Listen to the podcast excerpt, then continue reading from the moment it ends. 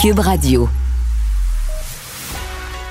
Il manie l'idée, la réflexion, la persuasion, le silence. Mario Dumont.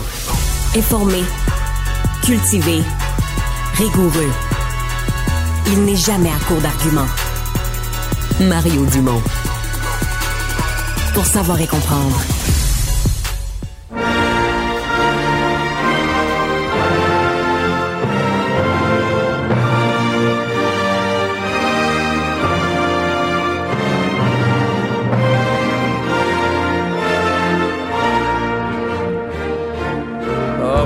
God Save the Queen. Euh, c'est euh, aujourd'hui, en ce 8 septembre, décès de la reine Elisabeth II à l'âge de 96 ans.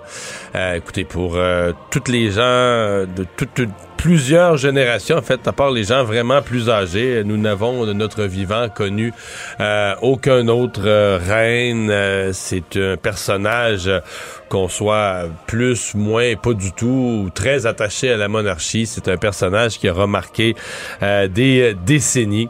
Donc la reine, euh, ce matin, on a commencé à dire, à notre heure, on a commencé à dire que la reine était suivie par ses médecins de près. On a bien senti que c'était assez grave. On a vu les animateurs de la BBC passer au noir. Euh, en ondes. Euh, on a su que tous les proches étaient euh, réclamés. Euh, enfants, petits-enfants étaient appelés euh, d'urgence à Balmoral, se rendaient euh, au chevet de la reine. Et donc, en début d'après-midi, heure du Québec, euh, on a appris son décès. Alexandre Moraville-Ouellette qui était avec moi. Bonjour, Alex. Ouais, salut Mario. Ouais, et c'est bon. C'est un peu partout dans le monde ce qu'on appelle une éclipse là, du point de vue des, des nouvelles, de l'actualité. Euh, tout le monde est là-dessus. Bon, c'est c'est deux choses. C'est le décès d'une personne qui a marqué une époque. Et le fait est que c'est aussi, tu vas nous en parler aussi un peu plus tard, ça enclenche tout un processus sur dix jours là, de, dommages à elle, de remplacement. Ça fait depuis 1960 qu'on a un plan en place euh, qui est baptisé l'opération London Bridge au, au- au Royaume-Uni. Donc, advenant le décès de la monarque, ça fait donc des décennies littéralement que ce plan-là est en place au cas où il arrive quelque chose à la souveraine. Et là, ben, c'est à l'âge de 96 ans finalement qu'elle s'éteint et les hommages, se vient de le dire Mario, affluent de partout autour du monde, surtout qu'on on a tendance à oublier, mais le- les pays du Commonwealth font tous partie, ont tous comme figure d'État, de près ou de loin, la reine Elisabeth II, on parle, oui, du Canada ici, mais l'Australie, les Bahamas, le Belize, la Grenade, la Jamaïque, la Nouvelle-Zélande, la Nouvelle-Guinée, tous des pays qui ont une affiliation avec la monarchie britannique, et donc ça a un impact un peu partout autour du monde. Plusieurs personnalités publiques, politiques qui ont été appelées à réagir dans les dernières heures. On peut écouter entre autres la toute nouvelle première ministre britannique, parce qu'il faut le dire. C'est incroyable. Liz Truss, et elle, elle a été choisie lundi. Mardi, elle est allée rencontrer, parce que c'est la tradition, mais normalement, ça se fait à Londres. Ouais. Et là, elle a dû aller à Balmoral. Donc, elle a dû aller en Écosse, quand même loin, là, euh, à la campagne. Elle a dû aller rencontrer la reine, parce que c'est la tradition qu'un nouveau ou une nouvelle première ministre doit rencontrer la reine. Et on a eu une photo, euh, ou deux même, de cet événement-là, où la reine était en tailleur. Je dis pas qu'elle avait l'air forte, là. Elle était fragile ces derniers temps, mais elle avait sur une canne, ouais. Ouais, appuyé sur une canne, mais quand même bien habillée, avait l'air quand même bien dans les circonstances. Et là, Madame Truss, elle devait pas, devait pas se douter qu'elle était à 48 heures, elle, comme première ministre, parce que c'est elle qui a le devoir de faire l'annonce, le discours officiel, etc.. Ouais, et donc on l'a, elle a été une des premières informées du décès donc de la souveraine, comme le protocole le veut. C'est tout un changement, c'est radical. En moins d'une semaine, les figures politiques publiques du Royaume-Uni qui changent de manière drastique. Écoutons la fin du discours de Liz Truss alors qu'elle a prononcé, en fin de discours, lorsqu'elle rendait hommage à Elisabeth II, des mots qui n'ont pas été entendus depuis des décennies au Royaume-Uni. And with the passing of the second Elizabethan age, we usher in a new era in the magnificent history of our great country, exactly as Her Majesty would have wished, by saying the words, God save the King. God Save the King. Ça fait 70 ans qu'on n'a pas entendu dit God cette Save the Queen, oui, hein? Oui, donc c'est tout un changement auquel il va falloir s'y habituer.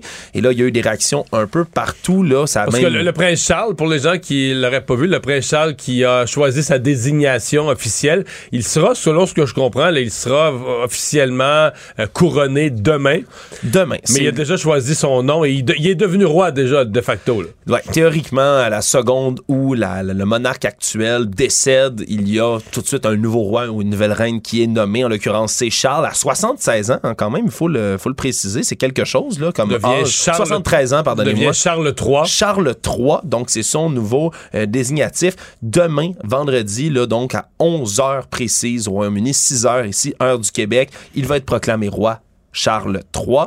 Il aurait pu choisir un autre nom, c'est important de le mentionner, c'est assez intéressant. Il aurait pu avoir une autre désignation, mais c'est bien celle de Charles III qu'il prendra. Oui, parce qu'il il s'appelle Charles de son vrai prénom, mais il aurait pu être le roi Georges ou le roi. Il aurait pu prendre un autre nom. là. Exact. Il aurait pu reprendre un autre nom euh, que celui-ci. Donc, c'est un protocole assez précis, merci, qui s'enclenche, là, comme ceci au Royaume-Uni. Tu faisais bien d'en parler, l'opération London Bridge, donc prévue depuis des décennies, qui s'est mise en place. Premièrement, en informant Liz Truss, la première ministre, du décès.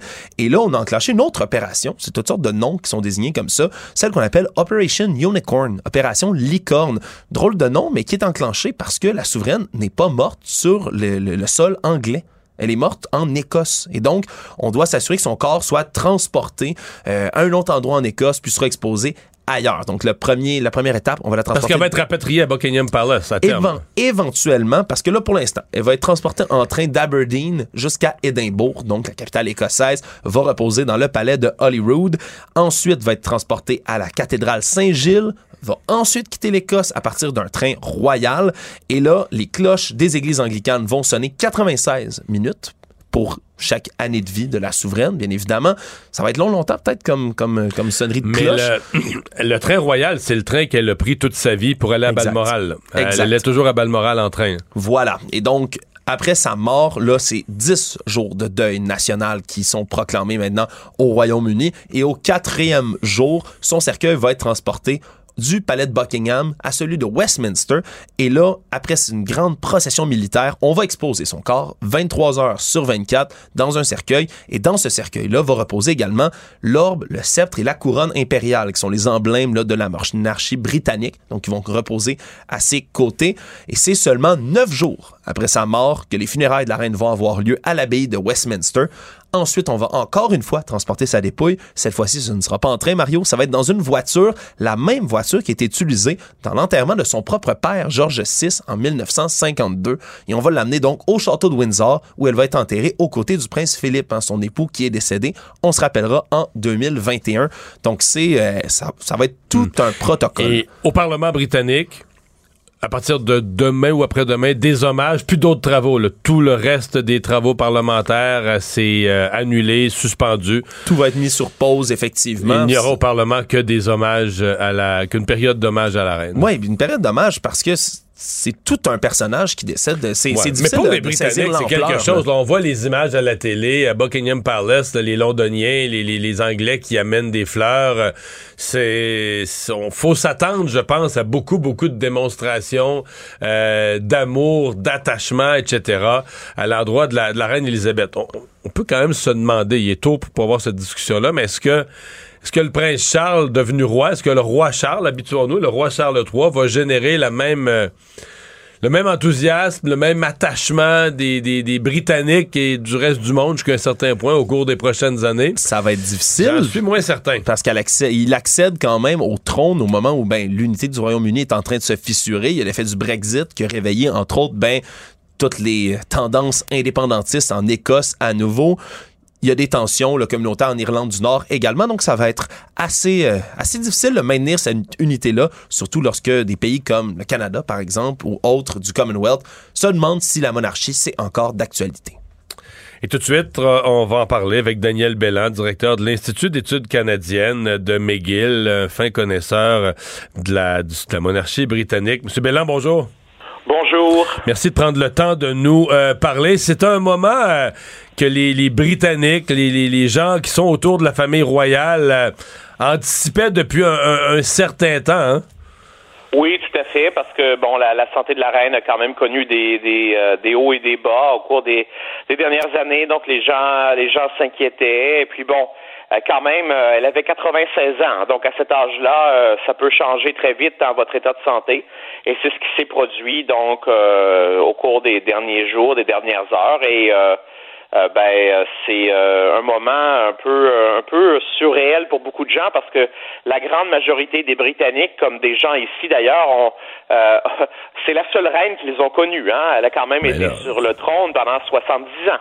Mais c'est ça, pour en avoir connu une autre, là, faut avoir au moins, mettons, en étant conscient, là, faut avoir au moins 78, 79 ans oui, pour se souvenir étant, se souvenir étant enfant là, de, de son accession au trône. Les l'attachement des Britanniques, comment vous décririez l'attachement des Britanniques à, la, reine, puis à la fois à l'institution et à la personnalité d'Élisabeth II? Oui, je pense que bon, l'institution évidemment est, euh, est fondamentale pour ce qui est l'identité britannique, même s'il y a quand même euh, des Britanniques qui, qui euh, veulent passer à autre chose, qui rejettent l'institution monarchique. Mais la reine elle-même, d'une certaine façon, était plus populaire que l'institution elle-même. Parce que, bon, elle était là pendant très longtemps, évidemment. Elle a joué un rôle, euh, elle était associée à l'effort patriotique durant la Deuxième Guerre mondiale, alors qu'elle était jeune. Euh, elle a, c'est quelqu'un qui a qui justement fait partie de la vie euh, euh, des Britanniques pendant tellement longtemps et qui avait qui était considérée comme une, une femme qui avait beaucoup de classe. C'est sûr que parfois elle a été critiquée, surtout euh, dans l'affaire euh, Lady Di et tout ça. Il y a eu des critiques envers la reine, mais en général, c'est c'est vraiment une, une, personnalité très imposante que la plupart des Britanniques admiraient. Ouais. Ouais, sa, dignité, son style. Euh, on en parlait plus tôt. Euh, c'est à partir de la, de la seconde du décès de la reine, c'est tout un processus. C'est comme une horloge suisse qui, sur dix jours, qui démarre pour euh, la, famille royale et pour les Britanniques. Ah oui, parce que bon, et ça fait des ça fait des décennies qu'on planifie ça. Hein. Donc on planifie déjà le, deuil national, les funérailles. C'est organisé en collaboration avec les, la BBC, les, les, les médias privés au Royaume-Uni. Enfin, c'est des, il y a beaucoup de coordination hein, et c'est très très précis comme comme euh, coordination. Et il y a aussi évidemment l'autre aspect qui est la transition, donc avec le nouveau roi. couronnement demain? couronnement demain? Oui, donc donc c'est c'est ça va être euh, officiellement oui demain, mais en, en fait c'est euh, il est oh, dès que la reine euh, est, est, décédée, il est automatiquement devenu roi. La, la, monarchie n'aime pas le vide, donc on dit hein, depuis longtemps le, roi est mort, vive le roi. Dans ce cas-là, c'est la reine est morte, vive le roi. Et donc la, la, la personne donc qui incarne la monarchie, donc la reine est décédée, mais l'institution monarchique elle continue. Donc c'est ça la tradition depuis le Moyen Âge. Hein. Mm-hmm. Le, le, couronnement, euh, la, cérémonie de demain, parce que je vois que ça étonne certaines personnes qui ont dit, ben, tu sais, par réflexe, on dirait, bon, on voudrait comme faire les, les, les, funérailles, faire le dernier hommage de, à la reine avant de passer au suivant. Je sais pas si vous comprenez, mais dans une logique euh, humaine là, de base, on dit, ben là, regarde, on va, on va conclure un chapitre, on va rendre tous les hommages, on va faire les funérailles, puis ensuite, on, on célébrera le couronnement de l'autre. Pourquoi, là, dès demain, euh, première, première heure demain matin, c'est le couronnement du, nouveau roi. Hein? C'est quel est le symbole, quel est le sens de ce qu'ils vont faire? Ben, c'est exactement ce que je viens de dire. Donc, euh, la reine est morte, vive le roi. On a, on a peur du vide. Il faut, parce que historiquement, c'était là le centre du pouvoir au Royaume-Uni. Maintenant, c'est, évidemment surtout symbolique, hein, mais quand même, euh, on, veut montrer qu'il y a quelqu'un qui est en charge de la monarchie, et ça se fait, et ça, c'est comme ça depuis euh, depuis très longtemps là, où qu'on doit remplacer euh, la reine donc euh, immédiatement. Et après ça, évidemment, on lui rend hommage et ça va durer longtemps. On va avoir les, les funérailles dans dix jours. Il va y avoir un deuil national de douze jours. Donc, on va évidemment se souvenir de la reine et il va y avoir beaucoup de euh, d'événements en son honneur en plus des des des des, des, funérailles nationales. Mais il va y avoir déjà donc son fils qui est devenu roi et ça va être officialisé si on veut demain déjà. Euh, au Canada, parce que là, on, tout ce qu'on vient de dire, c'est au Royaume-Uni. Au Canada, on est un pays du Commonwealth. Ben, autour de la mort de la reine, certains disaient au début, ben peut-être qu'au Canada, on pourrait avoir le même 10 jours de, de deuil. Là, ce qui semble plus, c'est qu'il y aurait peut-être un jour de deuil national le jour des funérailles. Mais c'est quoi, comment ça se passe pour les pays membres du, du Commonwealth? Qu'est-ce que prévoit la loi, la tradition? Ben, ça change beaucoup d'un pays à l'autre. Puis aussi, il faut dire qu'on n'a pas fait ça depuis, depuis plus de 70 ans, hein, depuis le, début de l'année 1952. Voilà, et le monde a changé beaucoup. À l'époque, la plupart des gens n'avaient pas la télévision. Euh, évidemment, aujourd'hui, avec Internet, et donc il faut changer un peu les choses. Euh, il y a beaucoup de, de, de, des aspects de ça qui sont laissés à la discrétion. Donc, euh, dans le cas du Canada, du premier ministre Justin Trudeau. Donc, on, devrait savoir bientôt un peu tous les détails de ce qui va se passer. Oui, il y a des, des conventions, il y a des traditions, mais euh, il y a aussi des choses qui sont laissées à la discrétion des, des politiciens concernant la, la durée du deuil, par exemple. Donc, on va, on va voir les détails euh, au cours des prochaines heures, peut-être d'ici demain, là, en fin de journée, on va avoir une idée précise de, de ce qui nous attend. Dernière question rapidement. Madame Liz Truss, la nouvelle première ministre, euh, dont on se rend compte qu'elle a quand même un rôle important. Elle devait être la première avertie. C'est elle, la première ministre, qui devait ensuite avertir le, peuple, etc. Mais elle est entrée en fonction, ça fait deux jours. Elle a, elle a rencontré la reine et on retient que ce sera le dernier événement officiel de la reine. Le mardi, elle a rencontré la reine, la, nouvelle première ministre. Et deux jours après, elle se retrouve au, cœur des, des, cérémonies entourant le, le décès de la souveraine. C'est tout un début de pour elle? Ah oui, absolument. C'est c'est euh, c'est bon. La, la, reine évidemment avait euh, connu tellement de premiers ministres. Hein? C'était la quinzième. Euh, C'était la quinzième qui passait devant elle dans cette situation. 15e, elle avait connaissait Winston Churchill et des, des grands, là, des, des noms, des, des grands, des gens qui ont changé l'histoire. Alors c'est c'est triste évidemment là qu'elle qu'elle soit décédée comme ça tout de suite après. C'est euh, c'est une situation, euh, bon, évidemment, on peut pas prévoir ces choses-là, hein. Mhm. Euh, donc c'est ça, va rester dans l'histoire aussi. Oui, certainement. Daniel Bella, merci d'avoir été là. Merci à vous, bonne fin de journée. Au revoir. Et on va enchaîner, on l'oublie parfois, Alex, mais la reine est aussi la chef de l'Église anglicane. Ben oui, officiellement. et Alain Pronkin, spécialiste des religions, est avec nous. Bonjour Alain. Bonjour Mario. Oui, on l'oublie ça, mais euh, le roi ou la reine euh, est aussi le chef de l'Église anglicane. Oui, en plus, ça a commencé en 1534. Donc, en 1534, Mario, on va oublier que Jacques Cartier découvre le Canada pour se concentrer sur Henri VIII. Henri VIII demande au pape il dit à cette époque-là, annuler mon mariage avec mon épouse parce que lui, il veut avoir des enfants mâles pour sa succession. Le pape refuse. Fait qu'il dit très bien, vous refusez mon annulation, je décrète l'Église d'Angleterre. Et c'est là que l'Église anglicane est fondée et il se nomme immédiatement le chef suprême de l'Église anglicane, de l'Église anglaise, parce que anglican, anglicaniste, ça vient de anglais. Donc, il se nomme à ce moment-là le chef absolu de, son Église. Mais, mais ce qu'il fait en pratique, c'est qu'il reprend tous les diocèses qui sont déjà en Angleterre, puis il dit bon ben ça va être maintenant des diocèses anglicans. Ce qui fait que, tu sais, quand on appelle souvent l'archevêque de Canterbury, euh, Monseigneur Welby, qui est euh, le chef de l'Église anglaise, dans le fond, anglicane, ben c'est l'archevêque de Canterbury qui est évidemment tout le sud de l'Angleterre. Mais il se nomme. Mais c'est quoi ce rôle-là de chef suprême de l'Église d'Angleterre? Comment est-ce qu'il évolue au travers des années à partir de Henri VIII qui devait faire peur à tout le monde à cette époque-là? Ben, c'est ça. C'est que maintenant, euh, ce gouverneur suprême, parce que je pense que la reine d'Angleterre, on l'appelait la gouverneure suprême de l'Église d'Angleterre, contrairement au pape, elle ne décide de rien. Ce qui se passe, c'est que tu as l'Église, avec son archevêque Canterbury, qui est le primat de cette Église-là, prend des décisions, fait des nominations au travers de la planète, au travers de l'Angleterre, et là, il les soumet au Parlement britannique. Donc, Mme Liz Truss, maintenant, va avoir aussi ce rôle-là de recevoir les nominations à des postes importants de l'Église anglicane. C'est bizarre. L'Église anglicane. Et elle, après ça, une fois qu'elle les entérine, ben, elle se retourne maintenant au roi d'Angleterre et lui dit ben écoute, signez là, là et là les nominations. Donc c'est maintenant un titre ou un rôle purement euh, protocolaire d'accepter ou de contre-signer. Est-ce qu'il y a des moments, des cérémonies euh, religieuses ou, je sais pas, à l'abbaye de Westminster ou ailleurs, où la reine agissait religieusement, au sens religieux du terme, comme chef de l'Église anglicane, où elle, elle parlait à ce titre-là, comme le... Ben, en fait, la fois, mon parallèle que je veux faire, au même titre que le pape a demandé au Vatican, préside là, des, des, des assemblées religieuses en tant que pape, en tant que chef de l'Église catholique? Non, elle, elle faisait juste signer.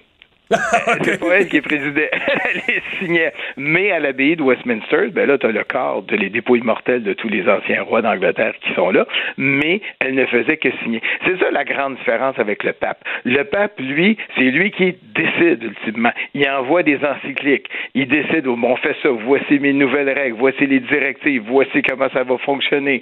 Et il va avec ça. Il va évidemment fonctionner en synodalité parce qu'il faut qu'il consulte avant de prendre ses décisions, mais du côté de l'Angleterre, non. C'est euh, Monseigneur Welby qui est le primat. Puis même comme primat, il décide pas de grand-chose. C'est ça qui est différent de l'Église d'Angleterre. Juste pour situer nos, nos, auditeurs, l'Église anglicane, ce qu'il faut savoir, les pasteurs peuvent être mariés. Ouais. Euh, tu peux avoir des évêques ouvertement, ben là, un petit peu moins, là, homosexuels. Tu vas avoir aussi des euh, en Angleterre, on a des, pas en Angleterre, excuse, aux États-Unis, on a décidé de bénir les couples de même sexe. Et là, il y a eu des grandes réunions au sein de l'Église anglicane. On dit non, on ne va pas là. Et vous, l'Église anglicane des États-Unis, on vous met sur le banc, pas des accusés, mais pratiquement ça. Vous pouvez rien décider de vous-même pour les trois prochaines années jusqu'à ce qu'il y ait le grand, la grande réunion de Lambeth où là, on va décider qu'est-ce qu'on fait avec la situation euh, des couples homosexuels, des bénédictions des couples homosexuels. Mais il y a des grandes tensions à ce moment dans l'Église d'Angleterre. Il y en a qui disent sur l'Église anglicane, il va peut-être avoir un schisme à l'intérieur. À tel point, euh, Mario, qu'il y a des prêtres anglicans qui n'acceptent pas l'ouverture aux conjoints de même sexe, au fait qu'un évêque puisse être homosexuel, et disent on quitte l'Église d'Angleterre pour revenir à l'Église catholique. OK, mais est-ce que, est que l'arrivée du, du roi Charles III, euh, est-ce que lui va avoir moins de, de, de poigne, de capacité de garder ça unique, l'espèce d'aura qu'avait Élisabeth II? Euh, il n'y en a pas tellement parce que le, rôle est tout simplement de signer les documents. Donc, il va peut-être essayer en discutant avec Welby, en disant, écoutez, Monseigneur Welby, qu'est-ce que je peux faire pour vous aider? Comment est-ce qu'on peut vous aider? Comment est-ce que le Parlement peut vous aider? Mais ça va rester de simples vieux pieux. Mais ah oui, pour situer l'ensemble de nos auditeurs, il faut rappeler que la plupart des gens connaissent Monseigneur Desmond Tutu, qui était archevêque en Afrique du Sud. Ben lui, c'était un Anglican. Euh, et lui était ouvert à, aux bénédictions des couples de même sexe. Donc, il y avait une ouverture à, ce niveau-là. Mais toute la question, et on va, tu vas me dire, écoute, c'est les mêmes questions que dans l'Église catholique. Est-ce qu'on va pour la bénédiction des couples de même sexe? Euh, c'est des questions sous grande tension, euh, tant dans l'Église anglaise que dans l'Église catholique. Mais du côté des catholiques, on a l'air de dire, ben, venez-vous-en, vous, les, les, gens de l'Église anglicane qui défiaient ou qui voulaient pas de couple de même sexe soit béni, et même que les pasteurs anglicans mariés qui deviennent prêtres, ben, restent des prêtres catholiques mariés. C'est une exception dans le droit canon.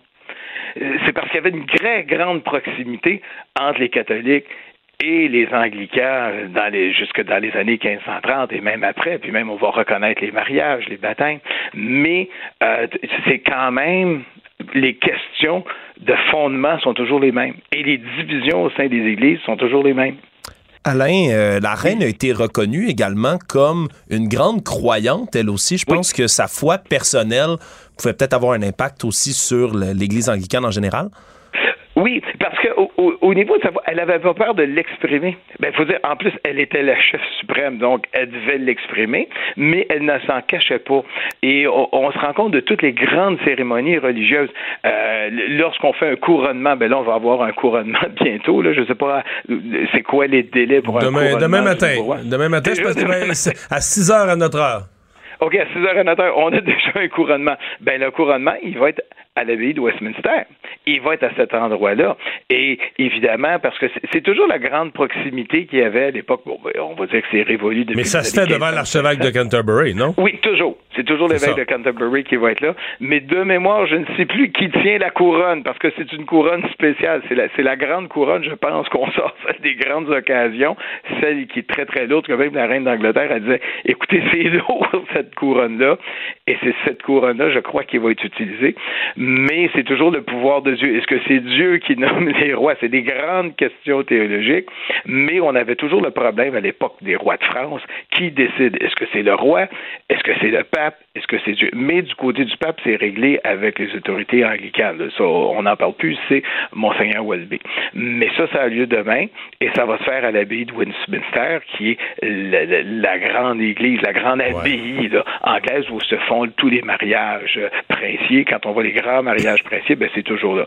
Au niveau des sépultures, ben là, c'est plus rare. C'est la première en 70 ans, mais ça va avoir lieu à, cet endroit-là. Puis, de mémoire, la reine va être enterré à cet endroit-là, de mémoire, parce que normalement, les rois sont là. Dans ce cas-ci, on semble nous dire que je pense que ça se, ça se ferait au château, de, Windsor. Tout à fait. Ça aussi au château de Windsor. C'est là que le prince Philippe est.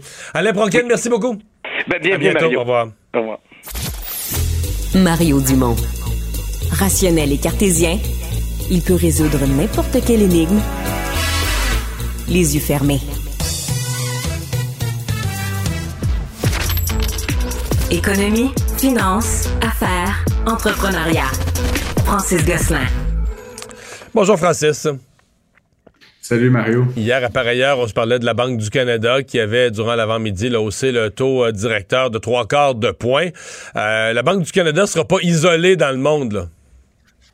Non, effectivement. Puis c'est, on a appris là, ce matin, euh, ben, heure d'Europe, mais euh, que la, la, présidente de la Banque centrale européenne avait emboîté le pas à la Banque centrale du Canada. Même niveau d'augmentation, trois quarts de point donc pour euh, la zone euro.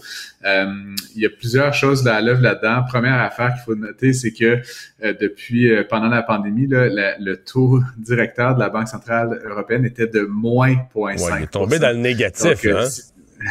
ce qui est quand même un fait intéressant. Là. Il, y avait, il, cherchait tellement à stimuler l'économie qu'il préférait payer les banques emprunteuses. donc, c'est cette petite euh, ajout là, pour vraiment les, forcer à, prêter. Et, à et, et de fait, l'inflation en Europe, euh, c'est encore pire que nous. Là. Ici, on est à quoi? 7,5-8. en Europe, on est dans le 9 C'est encore un peu plus. Ouais. Ben, c'est là où c'est difficile de comparer. Puis, tu sais, ça, ça, me fait euh, penser d'ailleurs, euh, Mario, tu sais, on dit toujours, puis j'aime le répéter, que l'inflation, euh, quand on la mesure au Canada, aux États-Unis, évidemment, c'est une mesure qu'on donne. Tu parles de 7-8% Mais en fait, c'est pas tout à fait vrai. Tu sais, l'inflation n'est pas la même à Chicoutimi qu'à Vancouver qu'à Gaspé, qu'à Toronto. Tu sais, fait que c'est une mesure moyenne du panier de consommation. La zone euro, c'est bien pire. Tu peux t'imaginer les différences entre une ville comme Vienne et une ville comme Paris, euh, où tu sais, plusieurs petits bleds. Un village, un village en Grèce sur une île. exact, qui utilisent la monnaie commune et qui n'ont pas du tout les mêmes réalités. La deuxième chose, c'est que toutes les banques centrales ont le même problème. Pour mesurer l'inflation, il faut que tu bâtisses un panier de consommation standard. Mais tu sais, est-ce que les, comme tu dis, les, les petits euh, madelinos grecs, est-ce qu'ils consomment la même quantité de tomates, puis de voitures, puis de pétrole que au centre, au centre-ville de Berlin, non, c'est ça. C'est une ouais, ben immense réalité. C'est sûr que les patterns de consommation diffèrent et ça se pourrait très bien que toi, si tu n'es pas prompt à acheter des biens qui ont beaucoup augmenté en valeur, ben, tu seras beaucoup moins impacté. Donc, ils ont un, taux, une monnaie, c'est la limite, mais euh, la seule différence, c'est que ça fait 20 ans, nous, ça fait beaucoup plus longtemps que ça. Fait qu'on est habitué au Canada, aux États-Unis, d'avoir une monnaie pour plein de réalités géographiques. Puisque, après 22 années. Ouais. Commencent à s'habituer. Puisque tu viens de parler des États-Unis, parce qu'aux États-Unis, euh, la Fed, la Federal Reserve, se réunit mm. euh, dans deux semaines.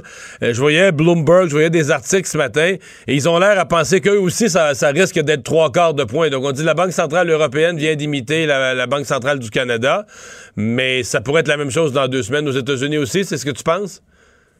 Ouais, ben en fait, le, ce qu'on a vu là aujourd'hui même, là, c'est il y avait M. Powell, le, le, chairman de la Fed, là, qui, qui, prenait la parole au Cato Institute, puis son son langage était vraiment très clair. Euh, puis c'était toujours intéressant les banquiers centraux, là, ils se drapent un petit peu de mystère, là, mais euh, mais essentiellement quand on lui posait la question, est-ce que ça va être trois quarts de point, est-ce que ça va être une forte hausse, il ne, il ne dit pas non. Puis évidemment, tout le monde interprète ça comme. il, il, a, dit quelque chose du genre qu'il allait monter le taux d'intérêt jusqu'à temps de contrôler l'inflation, de dompter l'inflation. Il, y a eu un langage assez dur qu'il fallait, il fallait prendre le contrôle de l'inflation à tout prix.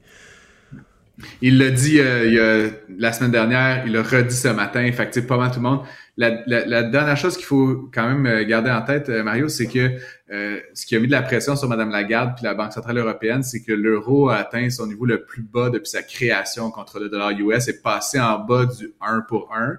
Moi, j'ai toujours connu l'euro à 1,15, 1,20 au dollar US. Au Canadien, ça a été 1,55, 1,60 à un moment donné.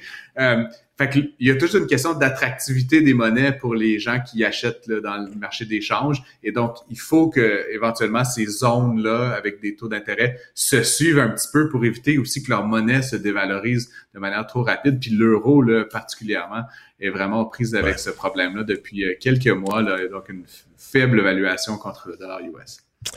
Francis, tu nous parles euh, de, changer d'emploi, euh, une étude, recherche qui dit que ce serait peut-être un, c'est peut-être un bon moment dans l'histoire pour changer d'emploi. Euh, ben, en fait, je ne vais pas me faire d'amis parmi les employeurs qui nous écoutent, mais sur fond de pénurie de main-d'œuvre et de surenchère des salaires, c'est la euh, tu sais que la, la, la, Federal Reserve américaine, c'est en fait une fédération de, de réserves de différentes villes. Donc, c'est la réserve d'Atlanta qui a fait une étude euh, et qui suit un petit peu justement les, les, les, différentes euh, variations de salaires dans, dans, les marchés. Et en fait, ce qu'ils ont montré dans une étude qui a été publiée plus tôt cette semaine, c'est qu'il n'y a jamais eu, en fait, depuis 20 ans, là, depuis qu'ils suivent cet indicateur-là, il n'y a jamais eu un meilleur moment que aujourd'hui pour changer d'emploi. Donc, pour renégocier un meilleur salaire, là un, non, changer d'employeur. Euh, oui, non, je comprends, mais renégocier un meilleur euh, salaire dans le sens que d'avoir quelqu'un qui vient te chercher puis que tu renégocies un meilleur salaire à ton nouvel emploi. D'habitude, ça se suit. Fait que, si, mettons, euh, les salaires augmentent de 2% les gens qui changent de job, ils vont chercher un 2 ou un, un petit peu plus, un 2,5% en changeant de job. En ce moment, aux États-Unis, les salaires augmentent à peu près de 6 là, année sur année. Si tu changes d'emploi, tu peux fort probablement aller chercher un 9% Donc, il y a un, un 3% de gain. Tu sais, ça peut être des milliers de dollars de différence pour un travailleur. Donc, il n'y a jamais eu, depuis qu'ils suivent cette métrique-là, un aussi grand différentiel entre rester à ta job puis changer d'employeur. Puis là, évidemment, ben, ils publient ça. Moi, je fais juste relater des faits, Mario. Mais euh, c'est sûr que pour les gens qui sont aujourd'hui des employeurs, c'est inquiétant parce que ça force la surenchère, ça force de... Tu fais voler des employés, tu vas en voler à d'autres, etc. Donc, ça, ça monte un peu la mayonnaise des salaires. Pour les travailleurs, c'est génial. Ça veut dire qu'on peut gagner plus si on est prêt à changer euh, de, lieu de travail. Mais c'est un peu toute l'histoire de la pénurie de main-d'œuvre. Même les jeunes qui entrent sur le marché du travail, etc., les travailleurs n'ont pas eu depuis longtemps un aussi gros rapport de force. Évidemment, un petit mot, évidemment, sur euh, les conséquences. Tu le regardes du point de vue économique, puis tu voyais un peu ce qui se dit ou les questions qui se posent au Royaume-Uni, parce que euh, les, cérémonies euh, qui suivent euh, le, décès d'un souverain, il y a des jours fériés, il y a des jours de, de congé, il y a un coût à ça. Hein? Exactement. J'ai pas assez de chiffrer le coût de la cérémonie qui va être certainement à plusieurs millions de dollars, mais tu sais, c'est un, petit peu du patinage. Là, moi, ce qui m'intéresse, c'est le point de vue macroéconomique. Puis, il euh, faut savoir, là, je pense que ton, ton, ton euh, interviewé précédent parlait, mais il y a toute une opération qui se lance lors du décès d'un souverain euh, donc, du Commonwealth sur dix jours. On appelle ça l'opération London Bridge. Et euh, une des conséquences, c'est qu'au dixième jour, en principe, c'est ce qui était débattu dans The Guardian, des journaux euh, très sérieux. En principe, le dixième jour, qui est le jour des obsèques, la bourse de Londres est fermée et la plupart des commerces, des banques, etc. Puis c'est pas, en fait, c'est pas clair si ça va être le cas, ce qu'on appelle en Angleterre un bank holiday. C'est vraiment un jour national de, de fermeture d'à peu près tout. Et, puis donc, certains euh, médias anglais, encore une fois sérieux, ont évalué que euh, il pourrait y avoir un impact de l'ordre de 7 à 8 milliards de dollars sur l'économie anglaise. tu diras que sur les 2,7 trillions que fait le PIB anglais, c'est pas beaucoup. Mais je trouvais que c'était quand même un chiffre qui frappe l'imaginaire, euh, que les, les, les obsèques d'une personne aussi importante soit-elle, euh, pour écouter un montant. En fait, c'est l'ajout d'un jour férié, dans le fond, dans le calendrier de cette année là, qui, a, qui, est associé à, exactement.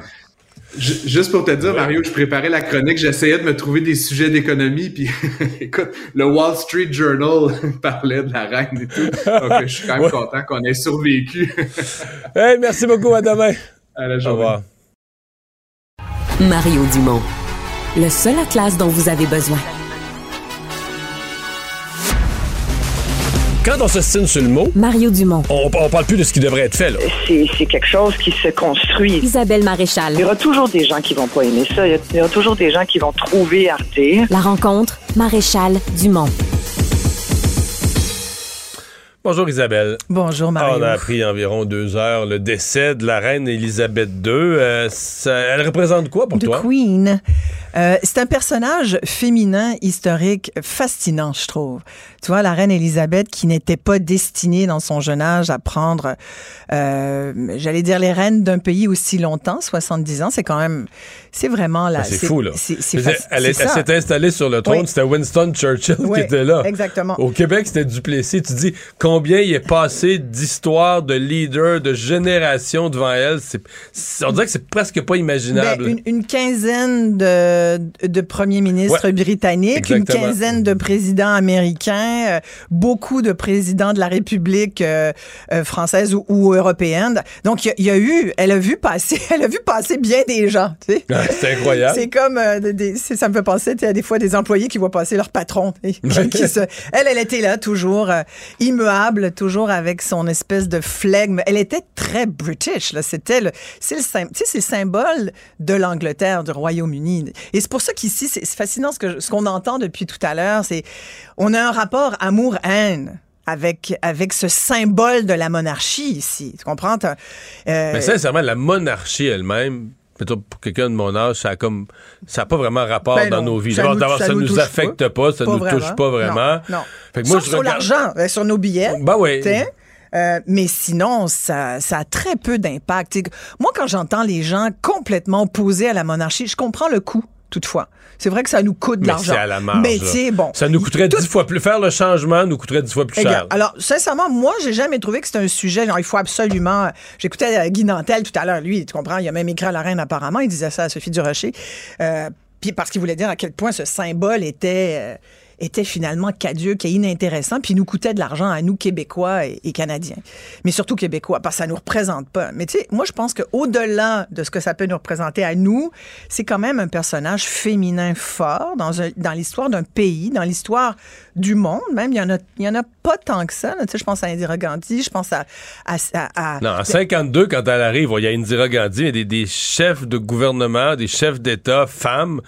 Euh, Thatcher mais qui est arrivé quand même 30 ans après. Complètement, complètement. Ah non, mais qui ont aussi longtemps régné et, et, puis je pense qu'au cours des prochains jours, on va encore beaucoup plus analyser l'impact hmm. de la reine Elisabeth, mais...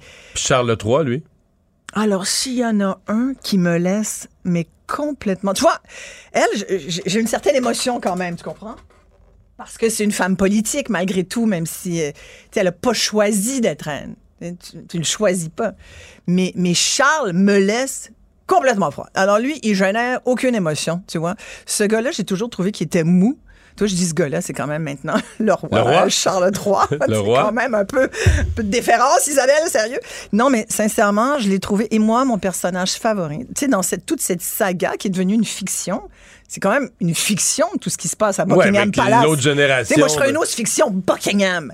Puis là, il y aurait, là, il y aurait la, la, nouvelle femme de Harry. Écoute, ils sont même pas rendus à temps. Je pense qu'ils doivent être euh, sur le bord d'arriver, mais ils sont pas encore là, ce qui doit être une grande peine pour Parce qu'ils sont partis de, ils sont partis, de, de, de, la Californie, ils sont partis de plus loin. Eux, Exactement.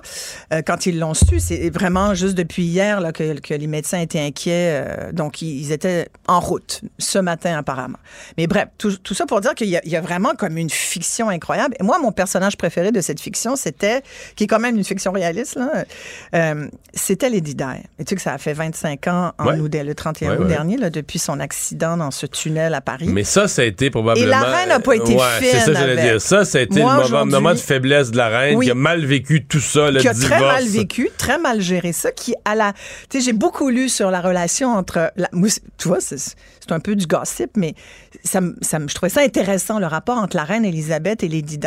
J'ai toujours eu beaucoup d'empathie par, par Lady- pour Lady Di parce que je trouvais qu'elle était malmenée par Charles, qui, moi, j'en reviens pas, qui, est- qui est comme euh, sa maîtresse aujourd'hui, qui soit tout à fait acceptée. Tu sais, ça a quand même été sa maîtresse. euh. Qui est la reine, comme faut dire reine consort, oui, là, quelque chose? Ben là, oui, éventuellement, il va falloir qu'il sorte. Là? Oui, oui, comme- oui, Ben, il l'a au Canada. Il l'a Ben au. Canada lors du dernier Ouais, ouais. périple. Bon, écoute, c'est une histoire de, tu vois, infidélité dans le, dans le roman. C'est fascinant. Mais moi, je l'aimais, bien, Lady Di, parce que c'était une.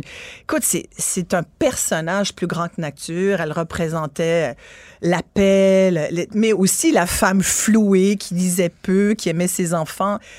Et la reine n'a pas été du tout à la hauteur de, de- du symbole qui est représenté par le site Lady Di. Fait qu'aujourd'hui, je, je pensais beaucoup à Lady Di, finalement, à la mort d'Élisabeth.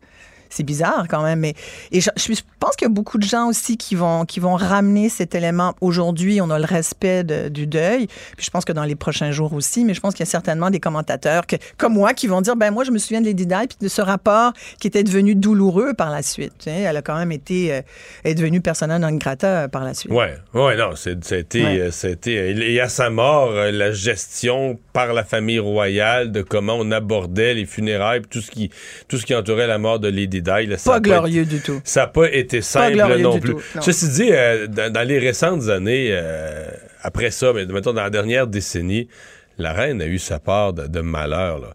Je veux dire, le prince Andrew, Ouais. son fils, qui avec Jeffrey Epstein, qui est dans des scandales. c'était gênant. Tu sais, la reine n'a rien fait pour ça. euh, des scandales gênants, son petit-fils qui quitte, etc. Elle n'a eu, euh, n'a eu pour son argent. Là. Et la, et la perte de son compagnon. Et ouais, l'an a- dernier, ouais, ça.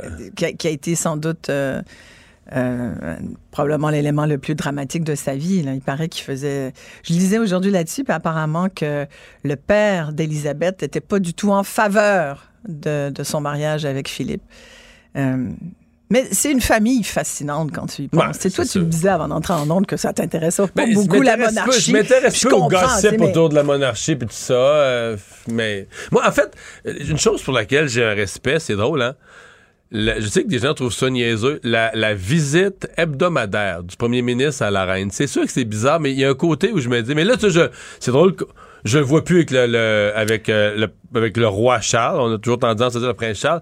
Mais moi, je me disais, là, mettons, quand elle était en forme, peut-être moins ces derniers mois, c'était était vraiment très malade, là, mais quand elle était en forme, je me disais quand même, la madame de 88 ans, elle a plus, a plus d'élections à gagner, là, tu sais, des petites entourloupettes politiques. Elle, elle a sûrement le bien du pays, mais le bien avec un B majuscule, comme on, l'imagine même plus dans notre pensée politique. on, est toujours cynique, on dit toujours ah il calcule puis il calcule. Là tu dis ok là t'as quelqu'un qui a vraiment le bien du pays à cœur, rien à gagner, rien à perdre, qu'est-ce que tu veux, âgée. Puis là son expérience, elle a vu des premiers ministres se planter, elle a essayé une réforme. Mais, je me disais, elle, assise dans sa chaise, elle doit se dire, bon, lui, il va aller se péter gueule. Parce qu'elle a vu, elle a vu passer un, puis un autre, Et puis un si autre. tu regardes la série The Crown, que je suggère à tout le monde parce que c'est un petit cours, surtout la première saison, c'est un, c'est un cours d'histoire d'Angleterre, là, surtout dans, dans- au au 20e siècle, c'est fascinant. Là. Tu vois son, son histoire depuis qu'elle est euh, je- jeune, enfant et tout ça. Bon. Euh, mais tu vois ensuite, quand elle devient euh, reine d'Angleterre, qu'au passage justement des premiers ministres, selon qu'elle les apprécie ou non, elle est de peu de mots ou un peu plus éloquente. Mais en Mais gros, Tony elle Blair- disait pas grand-chose. Ah ouais. hein. Mais avec Tony Blair, elle a eu une relation là, vraiment euh, tu sais, qui, qui a grandi, puis tout ça. Même à la fin, euh, Tony Blair disait avoir un respect infini Ouais. là, pour la, Ouais. une amitié. Mais je un pense que tous ont eu un respect pour elle. Parce que c'est un personnage grandiose Ouais. qui, inspo- qui, qui imposait un respect. Elle vient, écoute, c'est.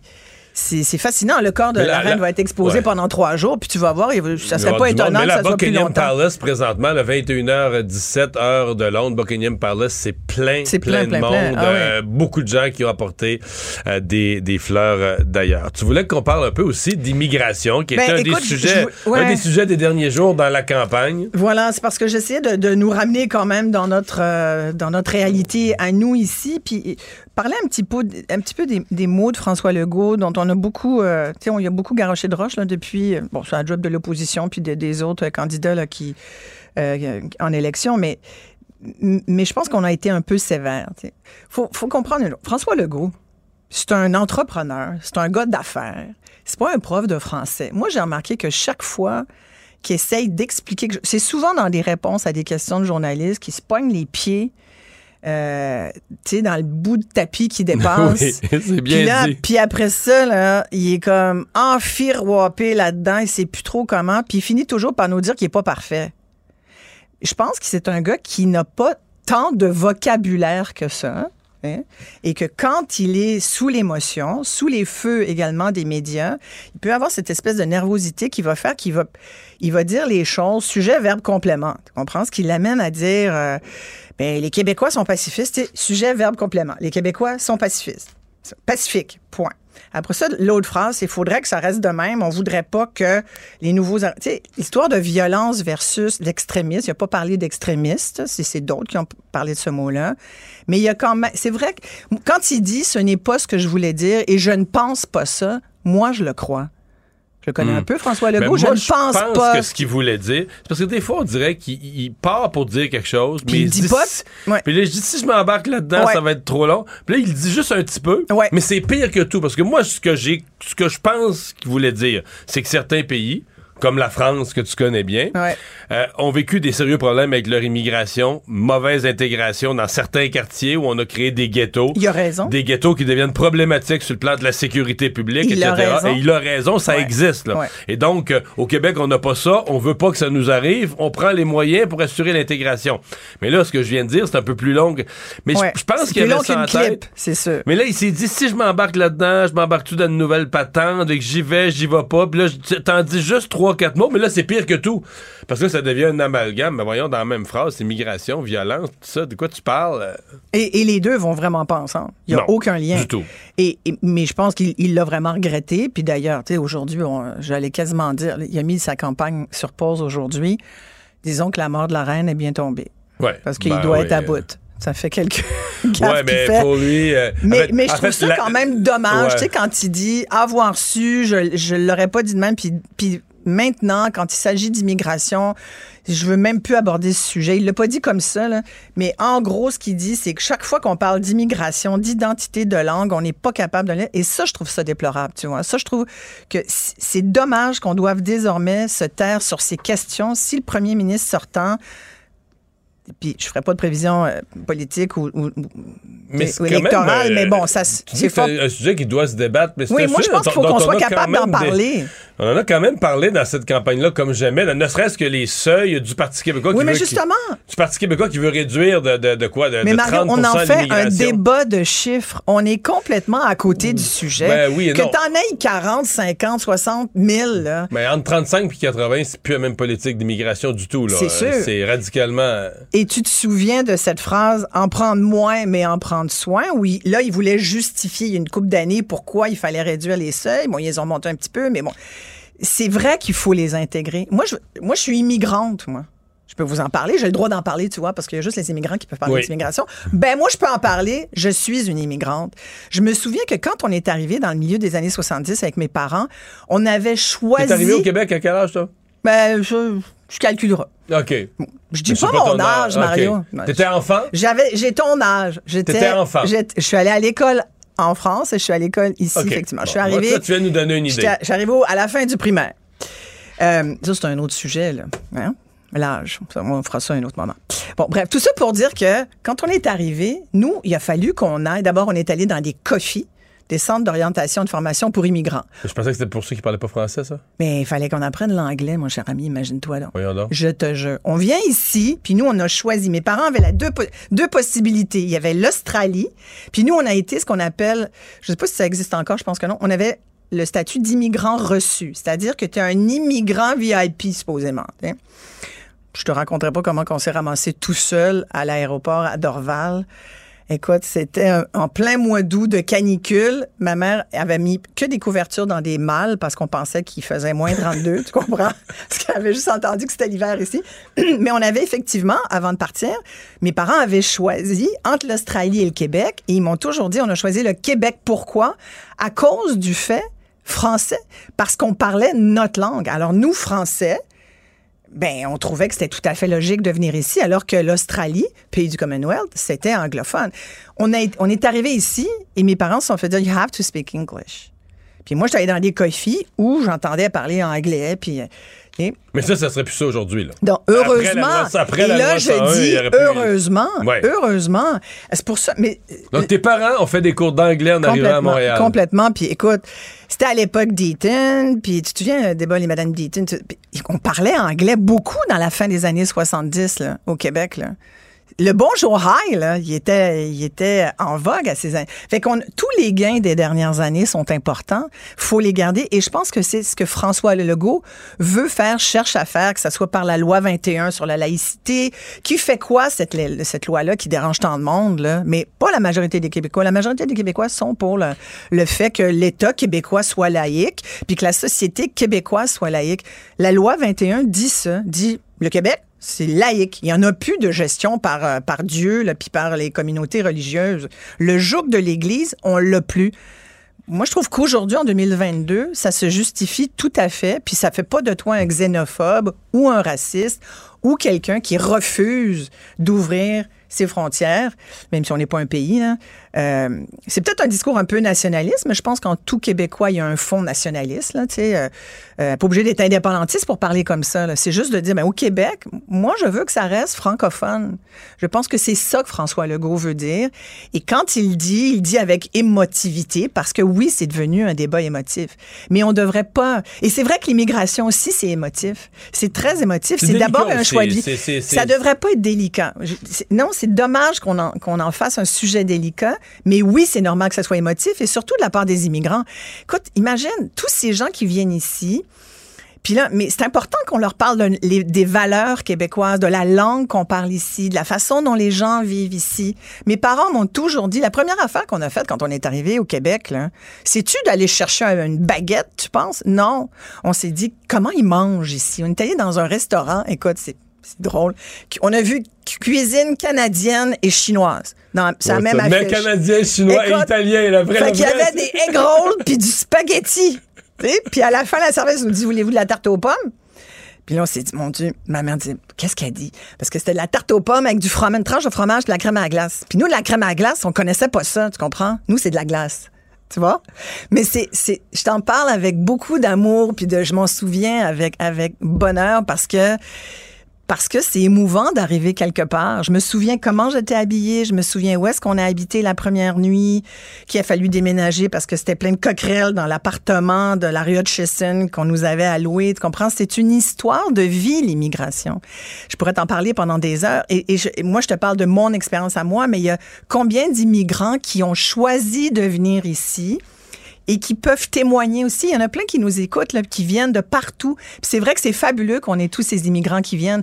faut les voir non pas comme une menace, mais bien comme un apport réel à la société québécoise. Mais il faut les intégrer comme il faut. Ça, c'est sûr. C'est un apport réel, là. Complètement. C'en est un, un Ben oui. tes compatriotes français qui nous met en onde, là, qui va aller à la pause. Merci, Isabelle. Casse-tête, devinette, mots croisés. Mario Dumont a la solution à tout. Alors, Patrick Taillon est avec nous, il est professeur de droit constitutionnel à l'Université euh, Laval. Bonjour. Bonjour. Bon, e- essayons de voir là, euh, qu'est-ce qui, qu'est-ce que la Constitution canadienne euh, euh, prévoit, quelle est la, la tradition, quelle est la partie légale dans le cas où, bon, celle qui est après tout là, la, légalement la souveraine du Canada décède? Oui. Ben, ce qui est clair, c'est que le Canada a un nouveau chef d'État. Il n'y a, pas de vide. hein. C'est un peu la, vieille maxime, là, le, le- roi est mort, vive le roi, ou The King Never Dies. Donc, dès, l'instant où elle, a, elle est décédée, ben, il y, a une règle de droit qui fait en sorte qu'on n'a pas besoin d'attendre une cérémonie, etc., qui va venir dans plusieurs semaines. Euh, Charles est dorénavant le nouveau chef de l'État canadien. Donc c'est un peu bizarre, c'est comme une, monarchie internationale. Euh, à la base, c'est un empire qui avait une seule couronne. Il y avait une, un roi ou une reine pour dont la reine Victoria, elle, régnait sur tout l'empire. Euh, en 1914, lors de la Première Guerre mondiale, il y a eu une déclaration de guerre faite à Londres par le roi et elle nous a emportés, nous, au Québec et au Canada, dans cette guerre. Bon, après, on a pu débattre de à quel moment on faisait la conscription, mais, je veux dire, la déclaration de guerre, il y en a eu une seule pour un seul empire. Alors qu'après les années 1930, ben, lors de la Deuxième Guerre mondiale, ben, cette couronne-là, elle s'est divisée, elle s'est multipliée en plusieurs couronnes. Donc, c'est la même personne qui occupe plusieurs fonctions, plusieurs charges, qui, occupe plusieurs institutions. Et donc, Charles, il est désormais, qu'on l'aime ou qu'on l'aime pas, il est le roi du Canada. Et euh, il y aura des cérémonies pour euh, confirmer cela, mais c'est déjà effectif dès ce soir. Et il y aura des débats difficiles dans les prochaines semaines parce que à quelle vitesse on va vouloir au Canada euh, réimprimer des 20 dollars ben, voyez, je viens de, nous? Je viens juste, juste, de voir euh, une, pas une dépêche, mais une réaction de la monnaie royale canadienne qui dit euh, n'avoir aucun pouvoir là-dessus, que c'est le gouvernement du Canada qui décide de ce qui se retrouve sur les, les dollars ou les pièces de monnaie là, euh, qui ont cours légal au Canada. Eux ne font, eux n'ont que le mandat de la gérer, de l'imprimer, de la produire, etc. Mais que le, les effigies, là, ce qui se retrouve dessus, c'est une responsabilité du gouvernement canadien. Donc, est-ce que le gouvernement Trudeau va devoir décider euh, si est-ce qu'il met le prince, est-ce qu'il met le prince Charles, le roi Charles, faut que je m'habitue, le roi Charles III, est-ce qu'il le met sur les 20 dollars? Ils vont avoir à gérer cette question-là, pas demain matin, mais bientôt. Et euh, à Québec, c'est différent parce que avec la Révolution tranquille, euh, on n'a pas le choix. On, a gardé la monarchie, mais on a, disons, on l'a recouverte d'un papier peint euh, républicain. Donc, on a, on a enlevé le mot couronne, roi, reine dans nos lois au Québec et on l'a remplacé par une autre terminologie. Ce sont des synonymes. Au lieu de dire la couronne, on dit l'État. Mais à Ottawa, c'est plutôt euh, au contraire, on est très attaché à ce vocabulaire.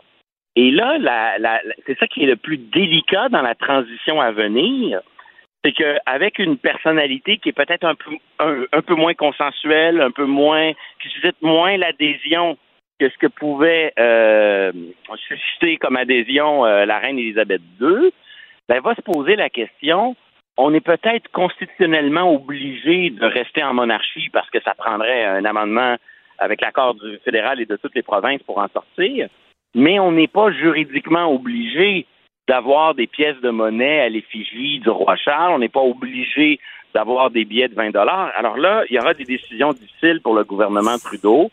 Et, c'est un peu, c'est pas du droit. On pourrait, mettre, on pourrait mettre un paysage des Rocheuses ou un rocher percé sur l'autre bord du 25 cents, là ou un héros canadien, un personnage de l'histoire autochtone, peu importe. On pourrait canadianiser ces symboles-là. On est libre de le faire. Les procédures pour faire ces changements-là sont, faciles, sont accessibles. Donc, c'est un choix qu'on doit faire à Ottawa de garder ce côté royaliste dans le vocabulaire ou de l'effacer un peu. Il y, a vraiment une occasion dans les prochaines semaines de rajuster le tir. Mais c'est où en est le Canada sur cette question-là? Ouais. C'est pas évident. Mais tant que la reine était vivante, son parcours, euh, sans être exemplaire, son, son parcours méritait euh, un minimum de respect. Oui, elle était là depuis si longtemps. Elle était là depuis si longtemps. Tout le monde avait grandi, euh, quasiment étant enfant avec la reine sur les pièces de monnaie. On dirait que c'est une question qui se posait pas, là. C'est ça. Et là, il y, a des voix. Est-ce que des voix vont s'élever maintenant qu'on change de, de, chef d'État pour questionner, euh, peut-être pas questionner au point de tomber dans l'abolition de la monarchie, mais disons dans son, son effacement, un effacement que qu'on voit déjà à Québec, mais qui, qui pourrait trouver éventuellement son équivalent euh, à Ottawa. Et, et, dans les prochains jours, dans le très, très, très court terme, un des gros enjeux, ça va être aussi l'art de, euh, tant pour ceux qui sont sympathiques à la monarchie pour, que pour ceux qui sont hostiles, de trouver le bon ton et la bonne manière de vivre ce deuil-là. Euh, un, un, distinguer la personne de l'institution, manifester un, un, sens critique, mais tout en restant, euh, euh, en le faisant avec euh, un certain respect, ou à l'inverse, ceux qui, qui voudront peut-être euh, en mettre trop là, dans, dans l'hommage et dans le deuil pourraient, à un moment donné, être en déconnexion avec l'opposition. Ça, ça va être un enjeu important à Ottawa, mais aussi à Québec, dans un contexte électoral, comment les partis vont euh, gérer ce deuil-là. Pour le moment, la campagne n'est pas suspendue, mais l'éclipse médiatique les force presque à, prendre une pause. Et après, il faudra voir comment chaque chef va exprimer euh, euh, sa manière de, rendre hommage et de vivre ce, ce, passage, cette transition-là. À suivre. Patrick Taillon, merci beaucoup. Au revoir. Au revoir. Il nage avec les mots des politiciens comme un poisson dans l'eau. Mario Dumont. Pour savoir et comprendre. Cube Radio. Un adolescent de 17 ans poignardé. Une autre femme assassinée. Il est visé par des allégations d'inconduite sexuelle.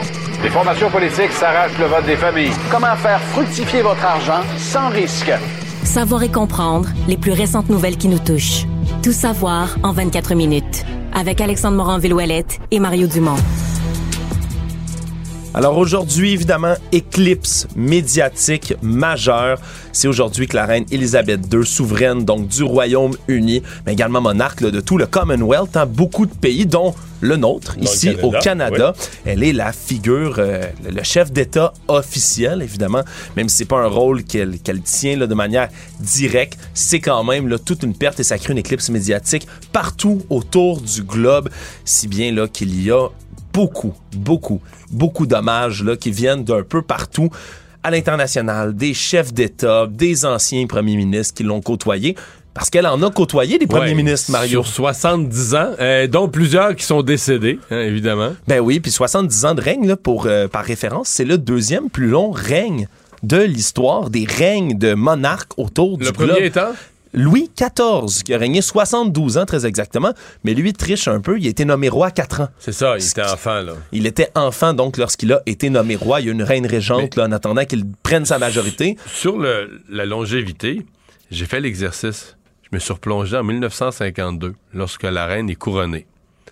on est sept ans après la Deuxième Guerre mondiale, donc on est encore complètement dans l'après-guerre. Premier ministre du Canada, Louis Saint-Laurent président hein? américain. Harry S. Truman, donc celui Truman qui a autorisé euh, la, bombe. la bombe Hiroshima Nagasaki, qui était là en 45 à la fin de la guerre, est toujours président des États-Unis. En France, on n'est même pas dans la 5e République, on est encore dans la 4e République. Vincent Auriol, le lendemain, donc 4e République, vraiment le lendemain de guerre.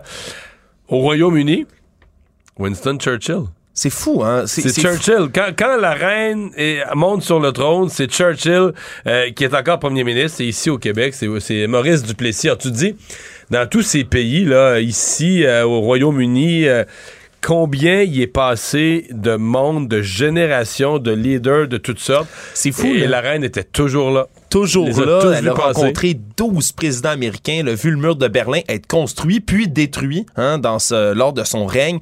Et c'était Liz Trust, cette semaine, en deux jours, le leadership du Royaume-Uni a complètement changé. C'est-à-dire que Liz Truss a été assermentée, donc a rencontré la reine, c'est dans la tradition mardi. Dans ce qui sera devenu son, sa dernière apparition publique, ni plus ni moins. Tout à fait. deux jours après, Liz Truss, c'est celle qui, comme première ministre, doit annoncer aux Britanniques le, décès de la souveraine. Oui, parce que dans l'opération qui suit le décès de la souveraine, qui est déjà prévue depuis les années 1960, Mario, ce qu'on appelle l'opération London Bridge, c'est effectivement la première ministre britannique qui doit annoncer au peuple donc le décès de la souveraine.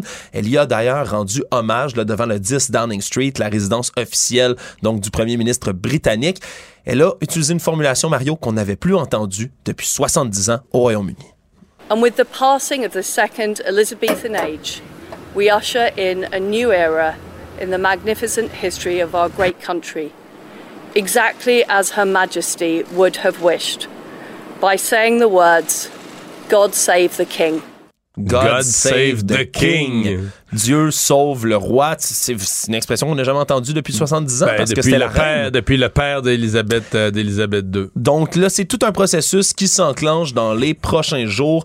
Euh, il y a l'opération Unicorn, premièrement, Unicorn, donc euh, l'opération Licorne qui s'enclenche puisqu'elle n'est pas décédée sur le sol anglais, mais bien sous le sol écossais.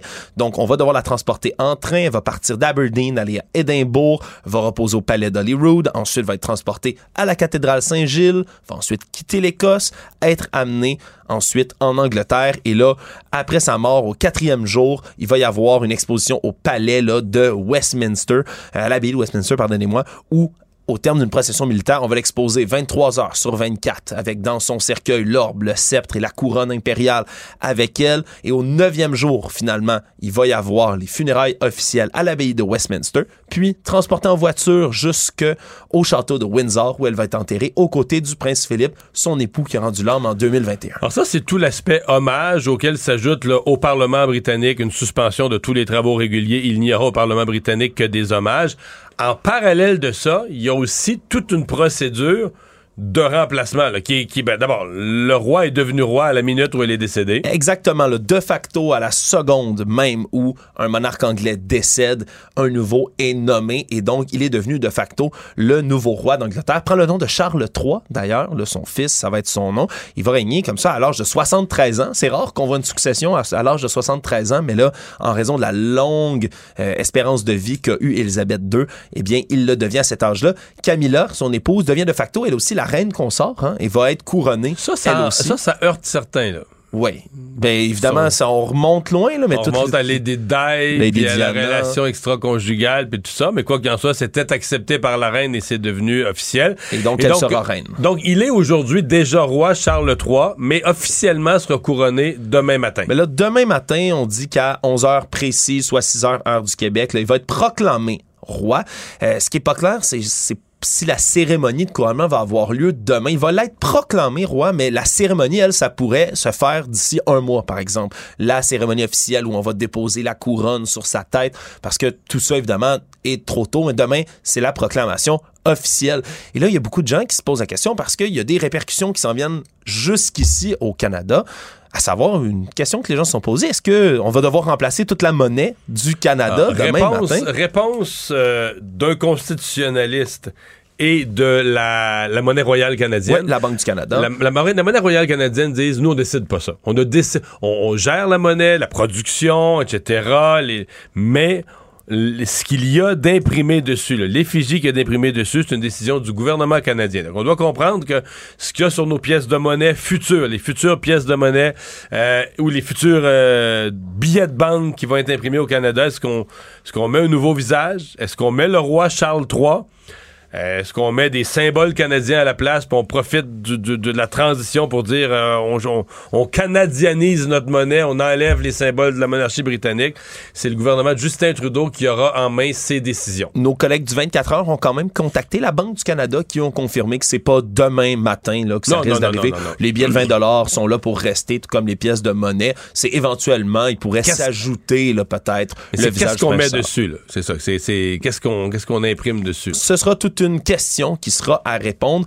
Et là, les hommages, j'en parlais, mais ça a eu ses répercussions un peu partout dans le monde. Des hommages qui sont venus là, de France, des États-Unis, d'un peu partout, de l'OTAN. Ça, ça a été des réponses unanimes partout, des gens qui soulignent à quel point c'était une dame fiable, une femme d'État solide qui a été là pendant tellement longtemps.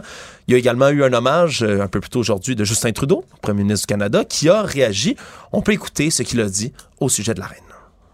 En tant que sa douzième premier ministre canadien, j'ai beaucoup de mal à accepter que la dernière fois que je l'ai vu sera la dernière fois. Donc, il était visiblement ému. Justin Trudeau a parlé de la collaboration qu'il a eue avec la reine Elisabeth dans les dernières années. Et là, il y a des anciens premiers ministres du Canada également qui ont réagi. Brian Mulroney qui a rendu hommage, entre autres, au leadership discret de la reine parce qu'il a beaucoup collaboré avec elle, entre autres, dans la lutte contre le régime ségrégationniste en Afrique du Sud. On a tendance à l'oublier, mais il dit que même si Elle ne parlait pas beaucoup. Son leadership, de manière discrète, était important dans le Commonwealth, dont il était le président du Commonwealth à cette époque-là, Brian Mulroney. On a vu également Jean Chrétien qui a livré un témoignage tout à l'heure. Jean Chrétien qui avait des anecdotes, euh, qui euh, gardait, ce que je comprends, un merveilleux souvenir de la, de la dame qui était la reine Elisabeth. Et même ici, au Québec, on a des répercussions, Mario, parce que la campagne électorale Ben, continue de battre Euh, son plein. c'est- À un moment donné, euh, mais il y avait même un questionnement pendant quelques minutes. Est-ce que parce que là, on disait au Royaume-Uni, euh, on suspend les activités politiques régulières pour 10 jours. Est-ce que ça pourrait se, réper- se répercuter sur la campagne? Le directeur des élections a dit ben, dans la loi électorale du Québec, il n'y a rien qui parle de, de, de décès de reine. Et là, euh, je pense pas qu'il y ait question d'arrêter la campagne. Par contre, il y a deux caravanes, au moins, j'ai vu M. Legault, Mme Anglade, qui pour aujourd'hui ont mis fin à leurs activités à mi-journée. là. Exactement. Au début, François Legault, qui se disait pas trop préoccupé par l'état de santé de la reine, mais finalement, lorsque la nouvelle est tombée, eh bien, a arrêté ses activités de campagne pour la journée. Faut dire, ça va peut-être l'arranger, étant donné, Mario, là, toi qui connais mieux les campagnes électorales que moi, il était dans l'eau chaude pour ses propos sur l'immigration. Ça tombe Ouais. peut-être à point. C'était ben, c'était une histoire qui était en train de s'effacer, mais peut-être pas non plus. Donc euh, non, c'est certain que euh, pour lui arrêter la campagne, c'est pas une pas une mauvaise chose. Je pense pas que ce soit pour ça qu'il le fait non plus. Madame sûr. Anglade aussi, je crois comprendre qu'elle a interrompu sa, sa journée. Donc demain matin, euh, je comprends que tout va reprendre normalement. La question qui va peut-être se poser, c'est à la dixième journée, là, le, le- le jour, le vrai jour qui va être de deuil national au Royaume-Uni, qui sera peut-être décrété par le gouvernement canadien aussi. Si on va voir M. Trudeau d'ici une journée ou deux, devrait se prononcer là-dessus. Est-ce qu'on en fait au Canada aussi un jour de deuil national, le jour des funérailles? Ouais, Euh, Qu'est-ce que les partis en campagne, mais je ne pense Sincèrement, je serais étonné qu'on arrête complètement la campagne électorale au Québec. Oui, moi aussi. Il y a des propos aussi qui ont fait réagir dans les, euh, dans les dernières heures. C'est ceux de Paul Saint-Pierre Plamondon, le chef du Parti québécois, qui, bien qu'il offre ses condoléances à la famille et euh, louanger, si on veut, le règne d'Élisabeth II, eh bien, lui a dit qu'il s'opposait au fait que la nation québécoise mette son drapeau en berne, comme ça a été euh, promulgué un peu plus tôt aujourd'hui par François Paradis, le président de l'Assemblée nationale. Selon lui, le François Legault ne devrait pas traiter la reine d'Angleterre en chef de l'État québécois et ne devrait pas donner de crédibilité à un régime colonial britannique illégitime au Québec. C'est ce qu'il a dit. Est-ce que c'est payant, ça, Mario, le jour même du décès de la reine? Ça, c'est une erreur. Pour moi, c'est sa première erreur de campagne. Inutile, inutile. euh, laisse passer. Écoute, la reine est là depuis le neuf- 1952. Elle décède. Tu sais, je comprends, là, lui, il s'en fait une question de science politique, du pourquoi, puis le, le régime monarchique illégitime britannique, puis tout ça. Monsieur, madame, tout le monde, ce qu'il voit, là, c'est une marque de respect. Puis le drapeau est en berne. Puis on s'entend que c'est une marque de respect qui coûte pas cher. là, tu comprends? Euh, Non, on, met, on met le drapeau en berne. Fait que euh, je vois aucun point à les gagner là. À mon avis, ça. C'est une erreur. C'est une erreur. C'est, confondre euh, des traités de sciences politiques avec euh, le vécu quotidien du cœur des gens, puis c'est une erreur. Savoir et comprendre. Tout savoir en 24 minutes. En fait, pour compléter sur Paul Saint-Pierre Plamondon, en fait, ce que ça fait, c'est que ça va plaire énormément à des petits groupes d'indépendantistes durs, là, tu sais. Qui votait déjà pour le Parti québécois. hein? À deux mains. C'est Tu- ça. Tu comprends? C'est, c'est, c'est, Va tu pas gagner confortes- des votes. Tu confortes une base, là, béton qui va voter pour toi en tout temps et en tout lieu. Mais auprès des gens qui y réfléchissaient, qui t'aiment bien, ils ont eu un bon début de campagne, il est sympathique, tu gagnes pas de points, à mon avis. Malgré tout, malgré l'éclipse médiatique, ben, cette campagne électorale continue de battre son plein. Alors, il y avait quelques promesses avant que cette grande nouvelle tombe qui ont été annoncées aujourd'hui du côté de la coalition Avenir Québec.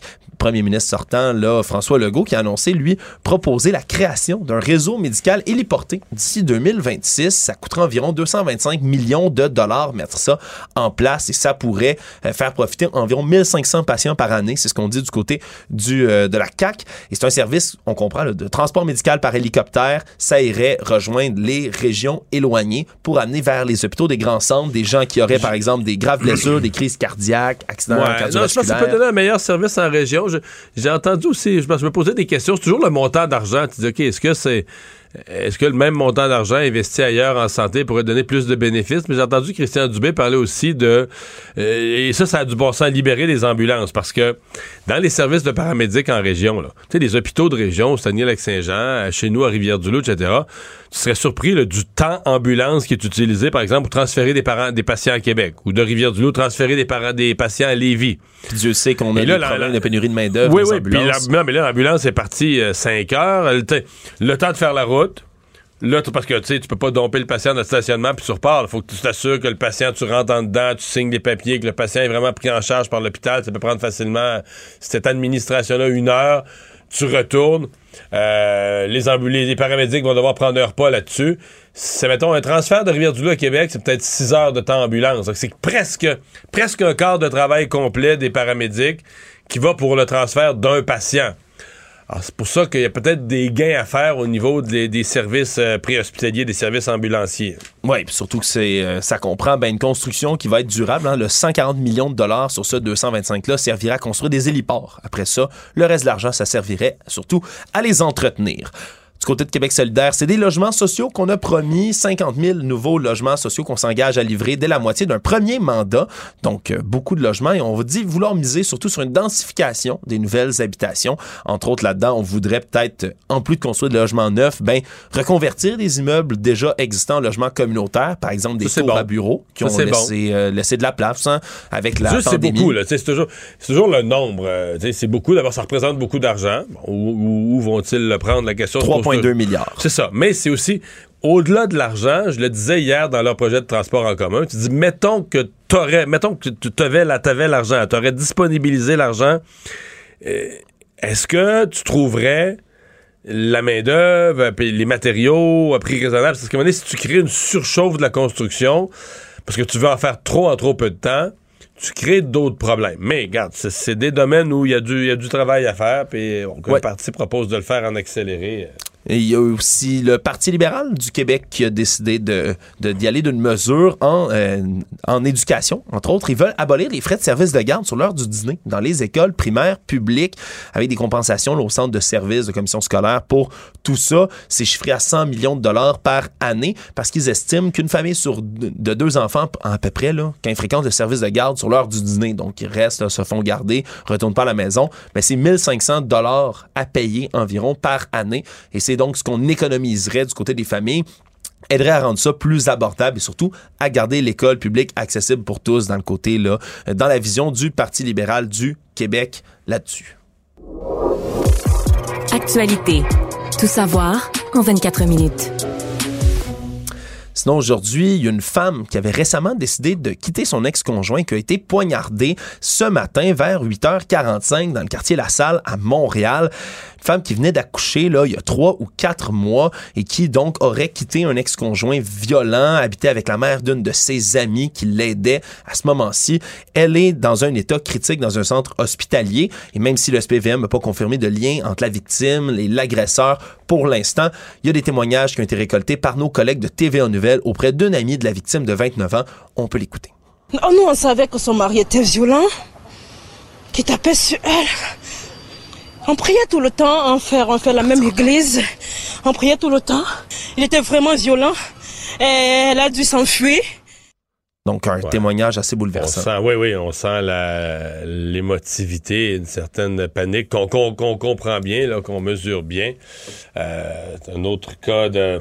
Ouais, un autre cas de, violence. On en avait eu un peu moins ces derniers temps, mais un autre cas de violence conjugale.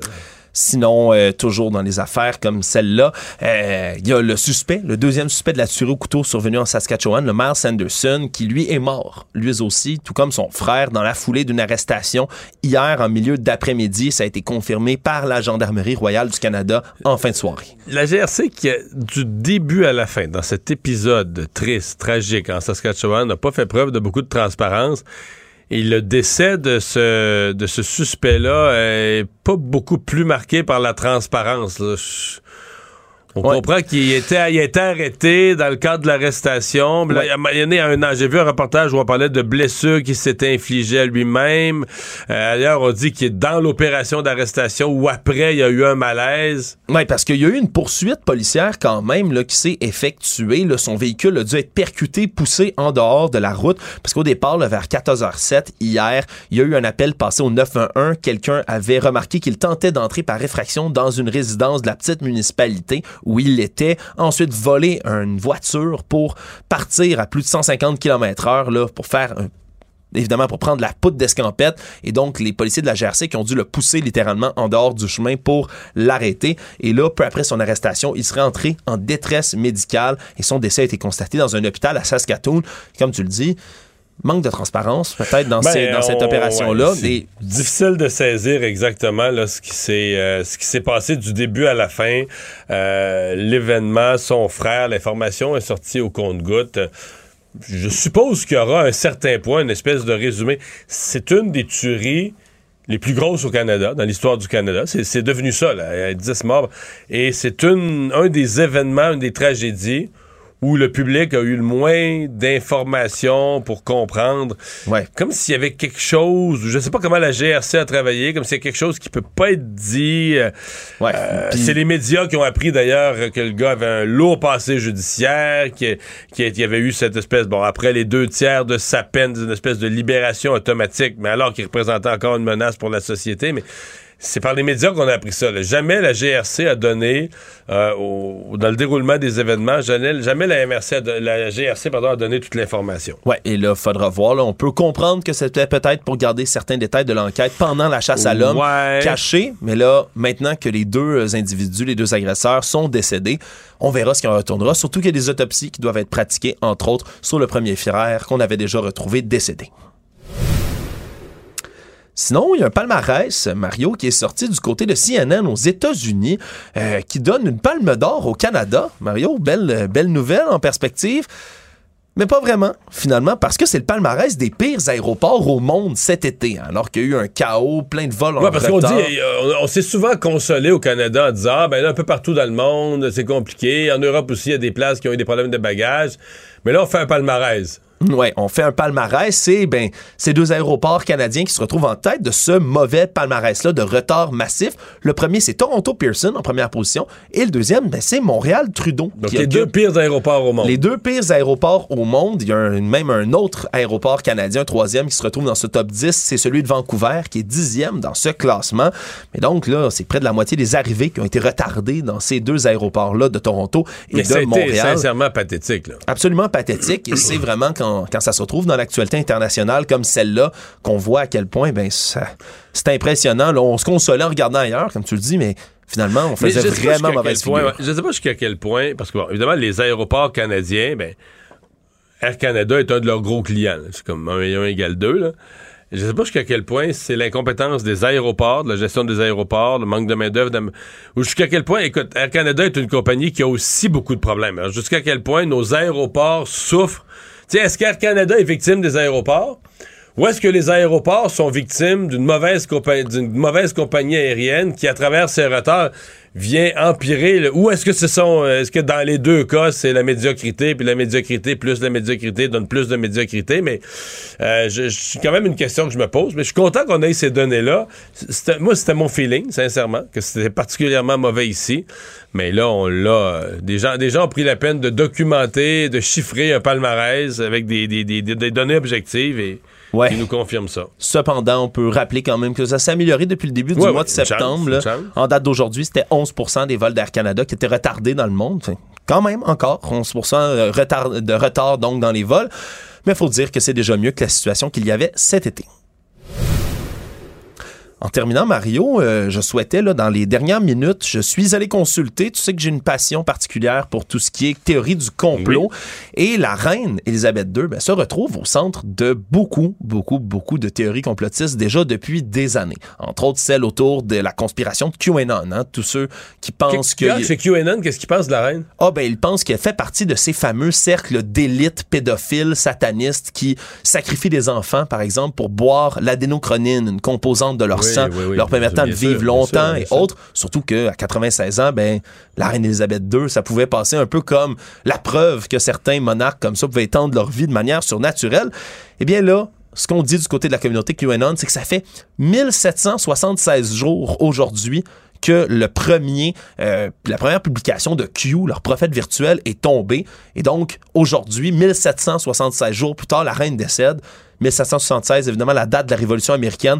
Et là, il y en a qui voient des signes partout, comme quoi, évidemment, à cette date-ci, il fallait que la reine tombe et que là, ce serait enfin le début Un de quelque chose, temps. un signe de la fin des temps.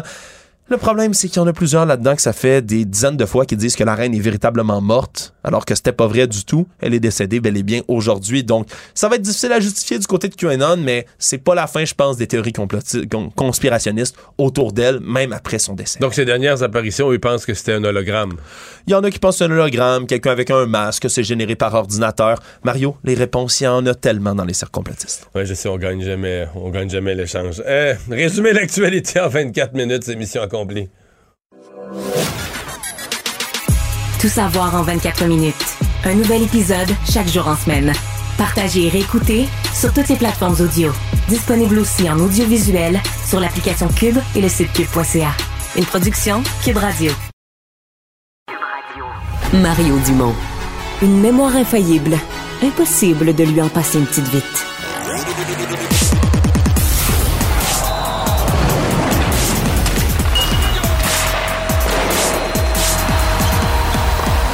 Jean-François Barry, un chroniqueur pas comme les autres.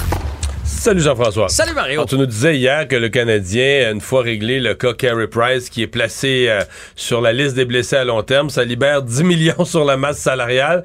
Ça permet de régler des dossiers.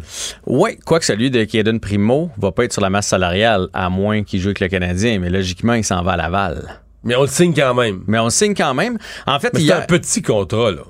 Ben, ah oui, tu trouves? Moi, je trouve que c'est un beau contrat. Ah ouais? Ben, Mais c'est le salaire minimum, Parce non? que, la ouais, première mais- année, là?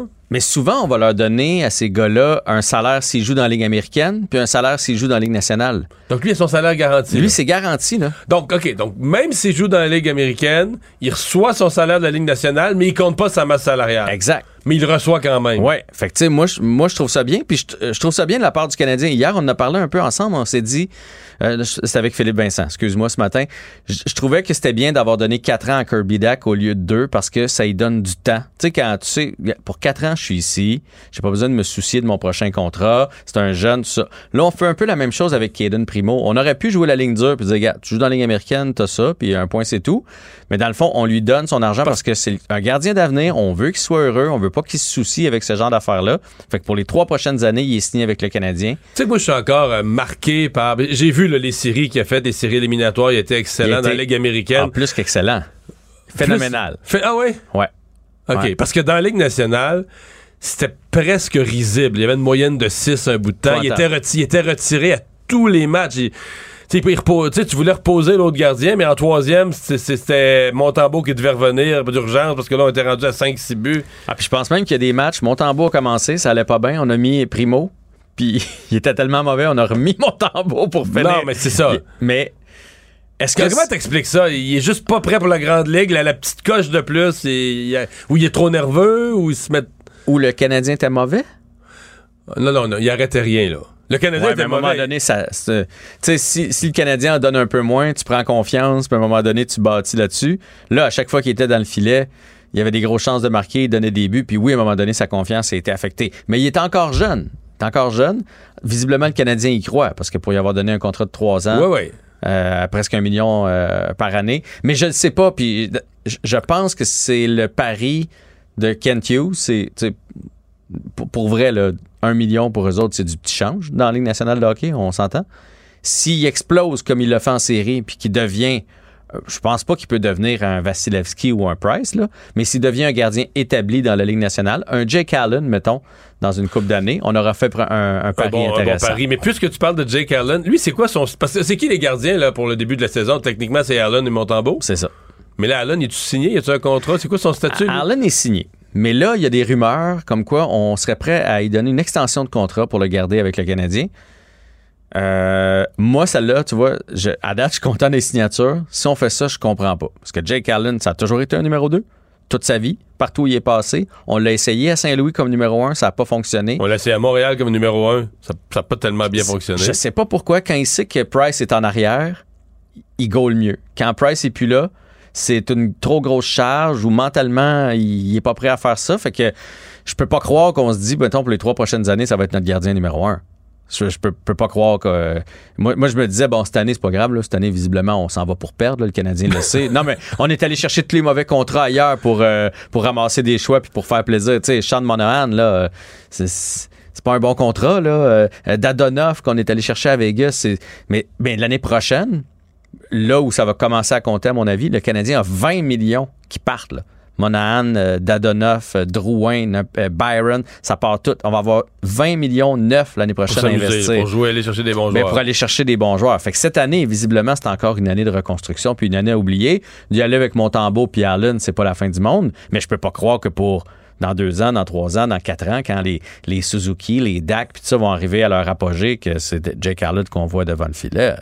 Mais Jake Allen, il est rendu à quel âge? Il est pas dans la trentaine qui avance? Il est pas dans les mêmes Ouais. âges que Price? J'ai pas, j'ai pas l'âge. euh, non, mais je veux dire, ce que je dire, mais, Mais oui, l'ordre de avoir grandeur, un- c'est pas un jeune gardien. Il doit là, avoir un 33-34, là.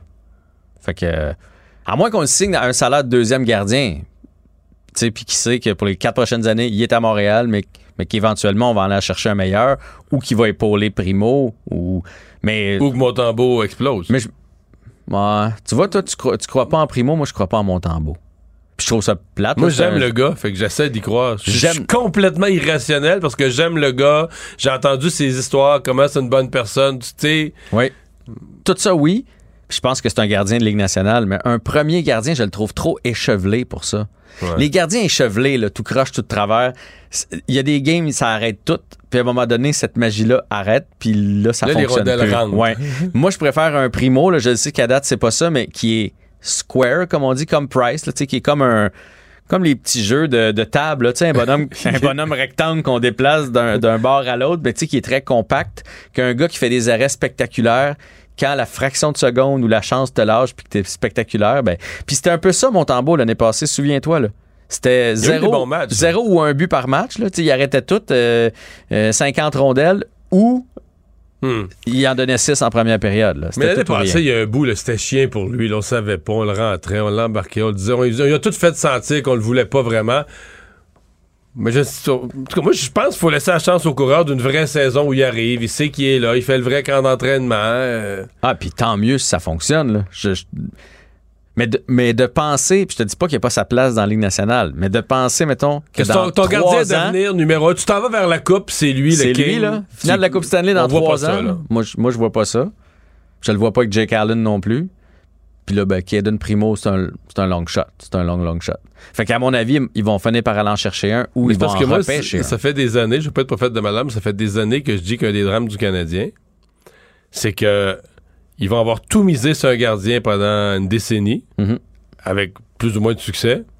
Puis que le risque, c'est qu'après, tu rebâtis toute une équipe en disant on fera plus cette erreur-là, mais là, t'as plus de gardien, pas en tout. Puis là, t'es pas plus avancé. À la Oilers d'Edmonton. C'est un peu ça, là. Ouais. Puis là, on s'enligne pour avoir quelque chose d'intéressant. Il y a plein de jeunes défenseurs qui s'en viennent. L'attaque, elle va commencer à ressembler à quelque chose. Mais c'est parce qu'un bon gardien, a tu rien trouves, en pas arrière. ça dans, tu- trouves pas ça dans, dans l'arrière des restaurants. Là. Ouais. Ça traîne pas. euh, Des équipes qui les ont, ils les gardent. là. Surtout présentement, il y a une pénurie de, de gardiens. là. Il y a plusieurs équipes qui ont signé un troisième gardien, comme Kaden Primo, avec un salaire de Ligue nationale en disant dans une année, c'est sûr que tu vas monter. Ça prend trois gardiens pour faire une année maintenant. Puis il en manque. impossible qu'il y ait personne de blessé sur Non. 82 matchs. là? Ce que je, je pensais, moi, qu'au repêchage cette année, le Canadien, il y avait comme euh, 17 choix. là. Je pensais qu'on allait tenter de coup avec un ou deux gardiens, là, en deuxième, troisième ronde. Question d'en mettre dans le pipeline, puis euh, non, il n'y en a pas eu. A pas eu. On a...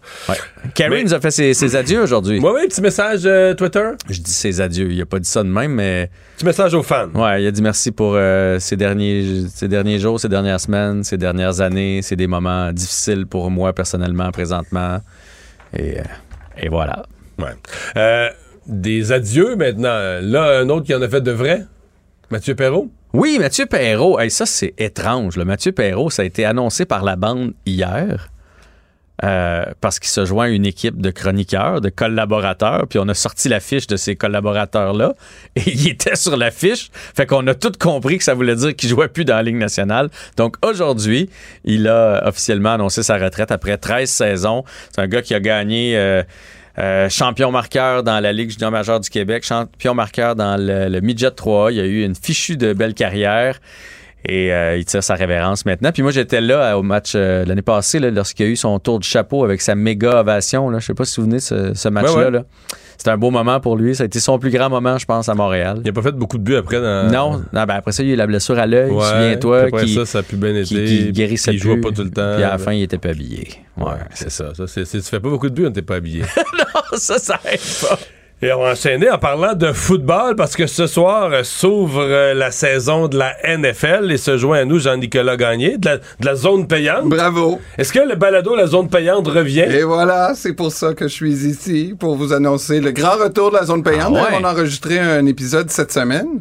Wow. Avec un artiste, là, cette, semaine, cette année, on a une nouveauté. On a des invités à chaque euh, Des épisode. invités artistes, des Des personnalités. artistes, des gens qu'on qu'on ne douterait pas qui sont des amateurs de football parce qu'on, tu sais, les amateurs de football, c'est des gens qui connaissent beaucoup leur sport. là. Fait que, tu sais, euh, quand ils en parlent, ils en parlent avec passion. C'est intense. avec, euh, ouais, exact. C'est rare que t'as du monde qui regarde ça du coin de l'œil, le football. là. La, la plupart des gens qui regardent le Hmm. Donc c'est football. qui? On a, c'est un secret ou on le non, non, c'est un- pas un secret. C'est François Massicotte cette semaine qui est notre invité, euh, qui nous parle de sa passion Et pour le c'est football. qui son équipe? Parce que généralement aussi, C'est viennent les avec Pats. une équipe. Ouais. C'est Lui, les Pats, je m'en souviens. C'est les Pats. euh, C'est moins bon, ça. C'est moins bon un peu. C'est moins même. bon, ça. Cette année, en tout cas. Lui, en plus, je l'ai pas écœuré, mais tu sais, lui, il a commencé à aimer les Pats quand Tom Brady a remplacé Drew Bledsoe en plus. C'est- C'est un, c'est un bandwagon. C'est pas comme un gars. Un vrai Pat du bon vieux ça, temps. Ah, mon Dieu, mon Dieu. C'est Mais ça. Ceci dit, donc, hey, c'est Mais attends un peu, mais François Mascotte, par contre, il nous a quand même dé- dévoilé quelque chose de spécial, c'est que son père allait à South Bend,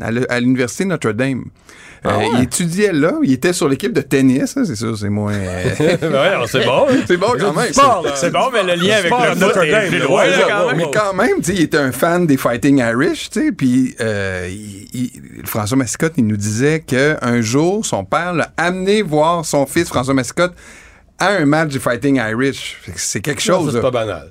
On n'est pas beaucoup à pouvoir se vanter d'être allé voir les, les Notre-Dame. Et donc, mais le balado, euh, la- le premier de la saison, il va être euh, Il disponible. est disponible en ce Ah, moment. il est déjà les en gens- ligne. Ouais, ouais, Il est les gens déjà peuvent en aller ligne, sur Cube ok. Radio. et Bon, Faut, euh, parce que le premier match est ce soir. Exact. Le premier match ce soir, et c'est jamais, c'est jamais plate le premier match, mais je voyais, j'ai, j'ai vu les paris au livre, là, où les, les- les champions du Super Bowl ne sont pas les favoris ce soir. Non, exactement. Les Bills qui sont favoris par près d'un touché à l'étranger en plus, là, parce que le match est à Los Angeles. Ce qui veut dire que les, les connaisseurs voient les Bills comme une machine débile pour cette année. Là. Ben, les Bills, c'est les favoris pour rempo- remporter le Super Bowl cette année. Mais Ben, ils se sont peut-être fait voler l'année passée, ça n'a pas de bon sens. La- Ils ont perdu sur un pile ou face, là, Exact. en demi-finale. Ils ont perdu sur un pile ou face. là. Ils ont modifié le règlement d'ailleurs pour les séries cette année. On va voir si. euh, Ça va être quoi? ben, il- chaque, chaque, euh, chaque équipe va toucher le ballon. OK, au moins C'est l'idée que tu es sûr de toucher le ballon en prolongation. Alors qu'eux, t'étais dans un festival offensif. La, la, la, écoute, la fin du quatrième quart, c'était débile. C'était un touché, un touché, un touché, un touché. Ça finit égal. Tirage au sort. T'es dans le festival offensif.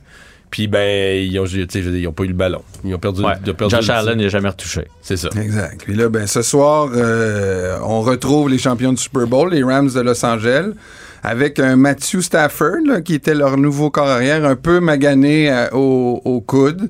Il Euh, a été opéré durant l'été, là. il a- Durant la- Ah, l'entre-saison. La question est bonne. Je pense pas qu'il ait été opéré, été opéré? mais je pense qu'il a été soigné au coude. Mais c'est une blessure, à ce que je lis, là, qui, qui va toujours y faire mal. là. Tu sais, C'est pas comme une blessure qui se répare. là, exact. là. Mais il l'avait au Super Bowl, ce problème-là. C'est pas, Pas clair, s'il était, il était blessé l'an passé assez pour, pour l'incommoder, mais comme il n'a pas, il a pas fait de football, euh, en- il s'est pas blessé dans l'entre-saison, fait qu'on devine qu'il était incommodé aussi euh, pour, pour le Super Bowl. Fait que ça l'a pas empêché de jouer l'année passée, mais là, il rajeunit pas. tu sais, Il est rendu à 34, 35 ans, puis euh, il est quand même une équipe encore très forte devant lui. là. La plupart des gens, d'ailleurs, les gens qui vont écouter le podcast La Zone Payante, vont euh, pouvoir avoir le, le- le- Ah, avoir des prédictions puis la plupart des gens en tout cas les Rams sont pas exclus d'un les. Rams sont pas exclus. Les Bills, on vient de dire, c'est une puissance. Il y a les Eagles, de, mes Eagles de Philadelphie. Ils sont revenus, là? Ah oui, oui, non, là, les attentes sont dans le plafond. Et qui d'autre on surveille dans la ligue? Ben là, c'est ça. Il y a, tu les histoires. Tampa Bay, Tom Brady, c'est Ouais, fini, ça, c'est c'est ça. Les, encore... les histoires de l'été, dans les histoires de l'été les plus importantes pour les gens là, qui se rattrapent un peu puis qui se disent ah oui c'est vrai, il faut se remettre dans le football. Il y a Tom Brady qui a pris sa retraite, qui est revenu au jeu ensuite. Là. Fait que là, c'est- il, il est encore à 45 ans euh, un- dans une équipe qui peut se rendre au Super Bowl, mais il n'y a pas beaucoup de compétition dans son association. Tu sais, on parle des Saints parce qu'ils ont une bonne équipe, mais leur carrière c'est Jameis Winston. C'est pas lui qui va aller chercher. tu sais, Ils ont, ils ont pu euh, euh, euh, ils, ils ont, Il n'y a plus Drew, Bre- ils ont Drew plus Brees. Drew Brees. Puis là, il y a toutes sortes d'équipes qui vont commencer à, à- à frapper à la porte. Les Chiefs sont encore bons. Euh, les Cowboys, ils ont quand même fini 12-5 l'an passé. Ils ont encore ils sont dans une division qui peut les très Les, bien rapporter. Les Bengals. Les Bengals, ils ont la même équipe que l'an passé, même mieux. là. Ils ont un an d'expérience. Euh, Ils sont Joe moins jeunes, ouais, c'est ça. Ben, c'est ça, là, tu sais. euh, ils ont encore une très belle équipe. Alors, ça débute ce soir, puis... C'est qui les, les désastres attendus de l'année? Je vois partout, on parle des Seahawks de Seattle Ouais. comme une joke. Ouais. Euh, les Seahawks se sont départis de Russell Wilson, là, leur corps arrière qui était Mhm. avec... euh, c'est les- qui le quart partant? C'est Geno Smith. Il était avec les Jets de New York, ça n'a pas si Ben, bien été. fait- depuis qu'il était plus avec les Jets, il a fait au moins deux autres équipes. Ça n'a jamais bien été. là. Puis là, il est le corps partant d'une équipe là, euh, qui est en... Décimé. Décimé. euh, avec un, un, un entraîneur qui a déjà... euh, Pete Carroll, là, c'est pas une question d'âge, mais il a plus que 70 ans maintenant. Là, un jour, Il il, va falloir Super Bowl deux, deux fois au moins. Ouais. Il en a remporté Il a un. gagné un, ouais. Fait que euh, le Pete Carroll, un jour, il va avoir un changement de garde là, euh, à, à Seattle. Fait que, Puis Russell avec les Broncos. Russell, c'est sûr que là, les Broncos là, sont, sont dans une énorme division. Là. Ils sont avec les Chargers, avec les Chiefs, avec Ouais, les Raiders. c'est ça leur problème. Avec, C'est ça. toute une division, là. toute une division. Là. Fait que, Mais par contre, l'année passée, on disait il manque, il manque aux Broncos juste ça un carrière. Exact, exact. L'année passée, ils savaient pas qui mettre comme carrière. Il y avait Teddy Bridgewater, il y avait Drew Luck, qui était tout mêlé. là. D'ailleurs, Drew Luck est parti à Seattle. C'est même pas lui qui est partant. Imagine, s'est fait battre par Geno Smith. Et tu te rends compte là, comment il était mal organisé. Et là, euh, avec toute cette division-là, les, les, les Chiefs, les Chargers, les Raiders euh, et les Broncos, euh, ils- ils ont très très difficile de prévoir qui va s'en sortir. Puis mes petits cards, moi j'aime bien euh, les cards. Mais là, les Cards, tu as vu qu'ils ont signé euh, euh, Kyler Murray euh, Avec cet Kyler été. Murray, là, c'est Puis- mon- Puis il y avait une clause dans son contrat, Kyler Murray, qui disait qu'il fallait absolument qu'il étudie 4 heures par jour puis qu'il soit pas sur les jeux vidéo. Les- les dans son qui- contrat, là, il y avait. Avec... Lui, ça? Oui, lui. Parce que euh, là, on a compris qu'il y avait un problème de gaming. Ah, là. ouais. Là, ils ont fini par Quand retirer tu cette dis clause-là. étudier, qui les jeux, Oui, le, oui. le- le cartable des jeux. là.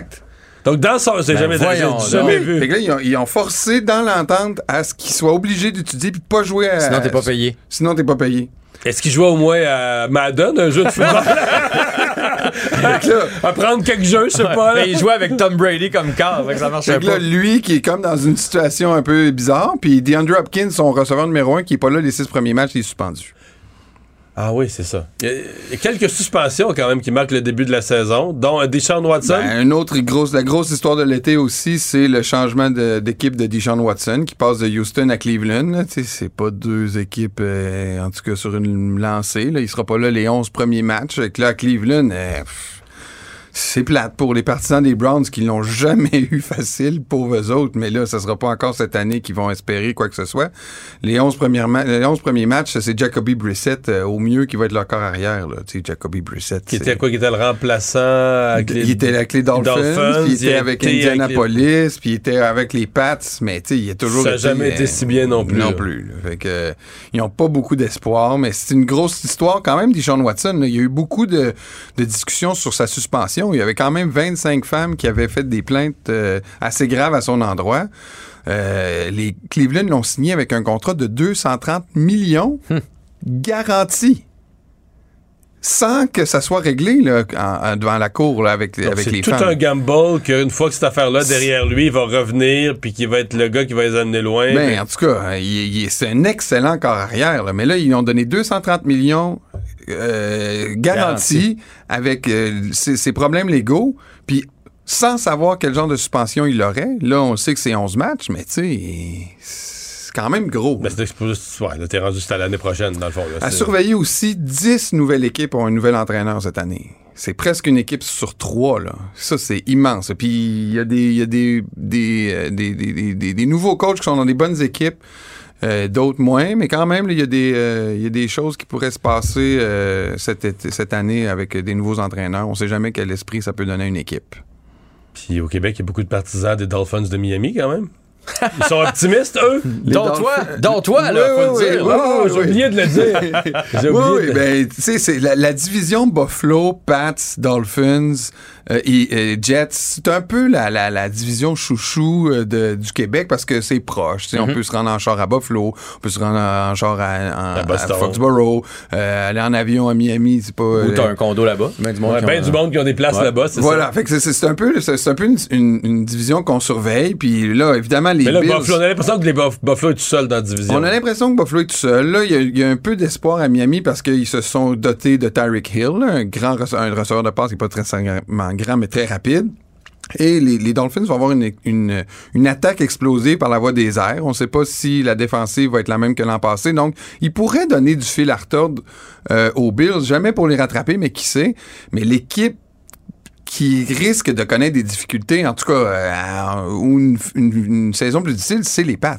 Les Pats. Là, il euh, manque vraiment des morceaux. Là. Là, euh, quoique Tom- Bill Belichick, l'entraîneur des Pats, il y a 321 victoires là, derrière la cravate là, depuis le début de sa carrière, incluant les séries éliminatoires. Fait qu'il y en a vu d'autres. Puis je pense que avec l'expérience qu'il a, il aime ça que son équipe soit Exact, là, tu sais. là. Mais que le crédit revienne. En plus. Il a Oui, pris- mais là, t'as juste pas assez d'outils, non? Il n'y a pas un point de rupture où t'as pas assez d'outils. Bon. Ben, c'est ça. Alors là, ils ont perdu Josh McDaniels aussi, qui était l'entraîneur euh, de l'attaque euh, à. Lui, il est rendu à il est Las rendu à Vegas. Raid- euh, avec les Raiders.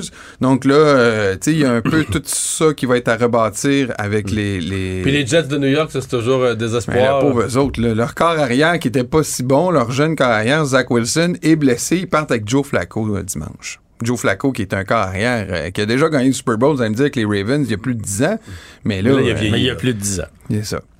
Puis depuis ce temps-là, il roule sa bosse comme journeyman, pour prendre une expression euh, typiquement footballesque. Là, mais, Fait que là, avec tout ce qu'on a jasé, ça vaut-tu la peine d'écouter la zone payante quand même? Oui, Ah oui, Cube Parce qu'on en, on en apprend plus que là. Regardez le football du jeudi ce soir, ouverture de la NFL. Merci Jean- Jean-Nic, on s'arrête. Maître vulgarisateur, il explique et communique l'inexplicable. Mario Dumont. Cube Radio. En direct à LCN. Maintenant, Mario Dumont se joint à nous. Euh, un, un moment, on, on le voyait venir. Euh, Mario, évidemment, on savait là, depuis ce matin, on était tous euh, fébriles. Les médias se préparaient un petit peu partout. Euh, on le disait plus tôt, là, la, la BBC a tout interrompu et, et, la, et la couverture est absolument totale et, et mondiale. Mais C'est un, c'est un moment important, historique que l'on vit tous euh, ensemble. Oui, puis on a compris assez vite ce matin que c'était grave quand on a parlé de maladie. Si on faisait venir tous les membres de la famille, même Harry et Meghan là, de la Californie, qu'on voulait rapatrier rapidement, ça, on a saisi euh, l'ampleur du moment, là, que c'était pas seulement un malaise ou euh, que vraiment là, on craignait pour, euh, pour la vie de la, de la reine, qu'on craignait que ce soit ces dernières heures, et c'est ce qui s'est passé. Sophie, j'ai fait un exercice tout à l'heure juste pour prendre l'ampleur du personnage, parce qu'à un moment donné, bon oui, t'as le, le rôle, t'as la fonction, mais t'as le temps. Le, le temps donne du poids aux choses. Quand la reine, en 1952, quand la reine est installée sur le trône, c'est le premier ministre britannique, c'est Winston Churchill. Ici au Québec, c'est Maurice Duplessis. Au Canada, c'est Louis Saint-Laurent. Euh, aux États-Unis, le président américain, c'est Harry S. Truman, là, celui qui avait autorisé, euh, qui avait les, les- les frappes sur Hiroshima, Nagasaki, les, les bombes nucléaires, euh, qui est encore en fonction. Alors, ça, ça donne une idée combien là sont passés. Bon, euh, cette semaine, Madame Truss était la 15e première ministre britannique qui passait dans les appartements de la reine là pour son, son, son arrivée dans le poste de, de première ministre. C'est Elle a vu 12 présidents américains. Ouais, 12 présidents. Donc, c'est phénoménal. Et, et avec ça vient une sagesse, un recul. Euh, elle a fait le tour du monde euh, plusieurs fois. Euh, donc, elle était devenue un, un grand, grand... a reçu les confidences de tous ses chefs de gouvernement. Donc, elle était reçue, elle était devenue un personnage plus grand que nature là, à l'échelle de la, de la planète.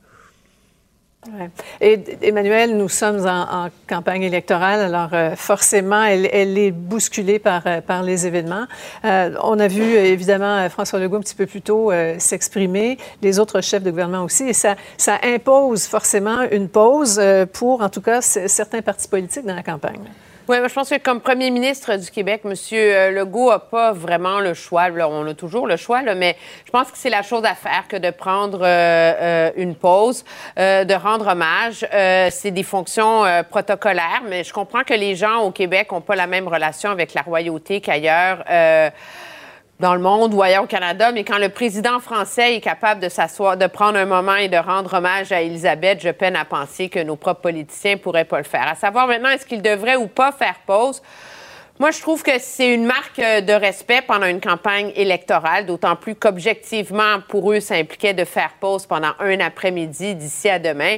Euh, maintenant, pour des raisons évidentes, je pense qu'US et le PQ ne le font pas parce que c'est une façon d'affirmer leur mépris envers la couronne britannique et donc leur... Mm-hmm identité euh, euh, souverainiste. De là à ce que Paul Saint-Pierre Plamondon prenne à partie François Legault pour avoir mis le drapeau en berne sur l'Assemblée nationale. Mm-hmm.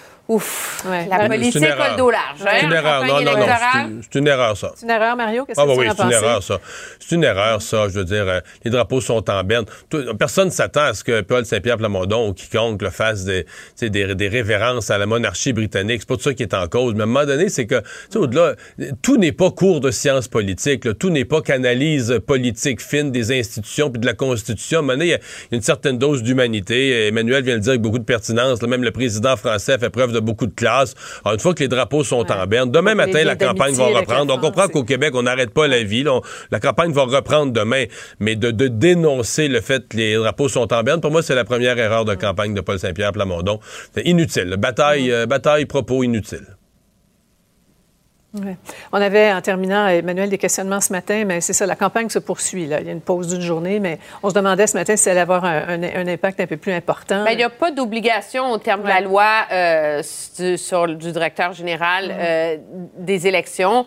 Et euh, objectivement, les campagnes électorales ne sont pas très longues au Québec. Alors, si on met la campagne en pause, pendant combien de temps on le fait? Puis la réalité, c'est que cette période de deuil national intense va durer dix jours. Mm-hmm. Et bon, aujourd'hui, c'est le jour du décès, c'est le jour clé. Euh, après ça, il va avoir, euh, elle va être placée en chapelle ardente. Après ça, il va avoir les funérailles d'État. Ça devient, je pense, assez compliqué à gérer. D'autant plus que, objectivement, on est capable de traiter la reine avec respect, mais reconnaître qu'il y a une distance entre les Québécois et euh, la monarchie britannique qui permet, je pense, à ce que la vie reprenne là, à un rythme mhm. plus rapide qu'à Londres ou qu'en Angleterre. Voilà. Merci beaucoup. Merci beaucoup, Mario. On se retrouve demain.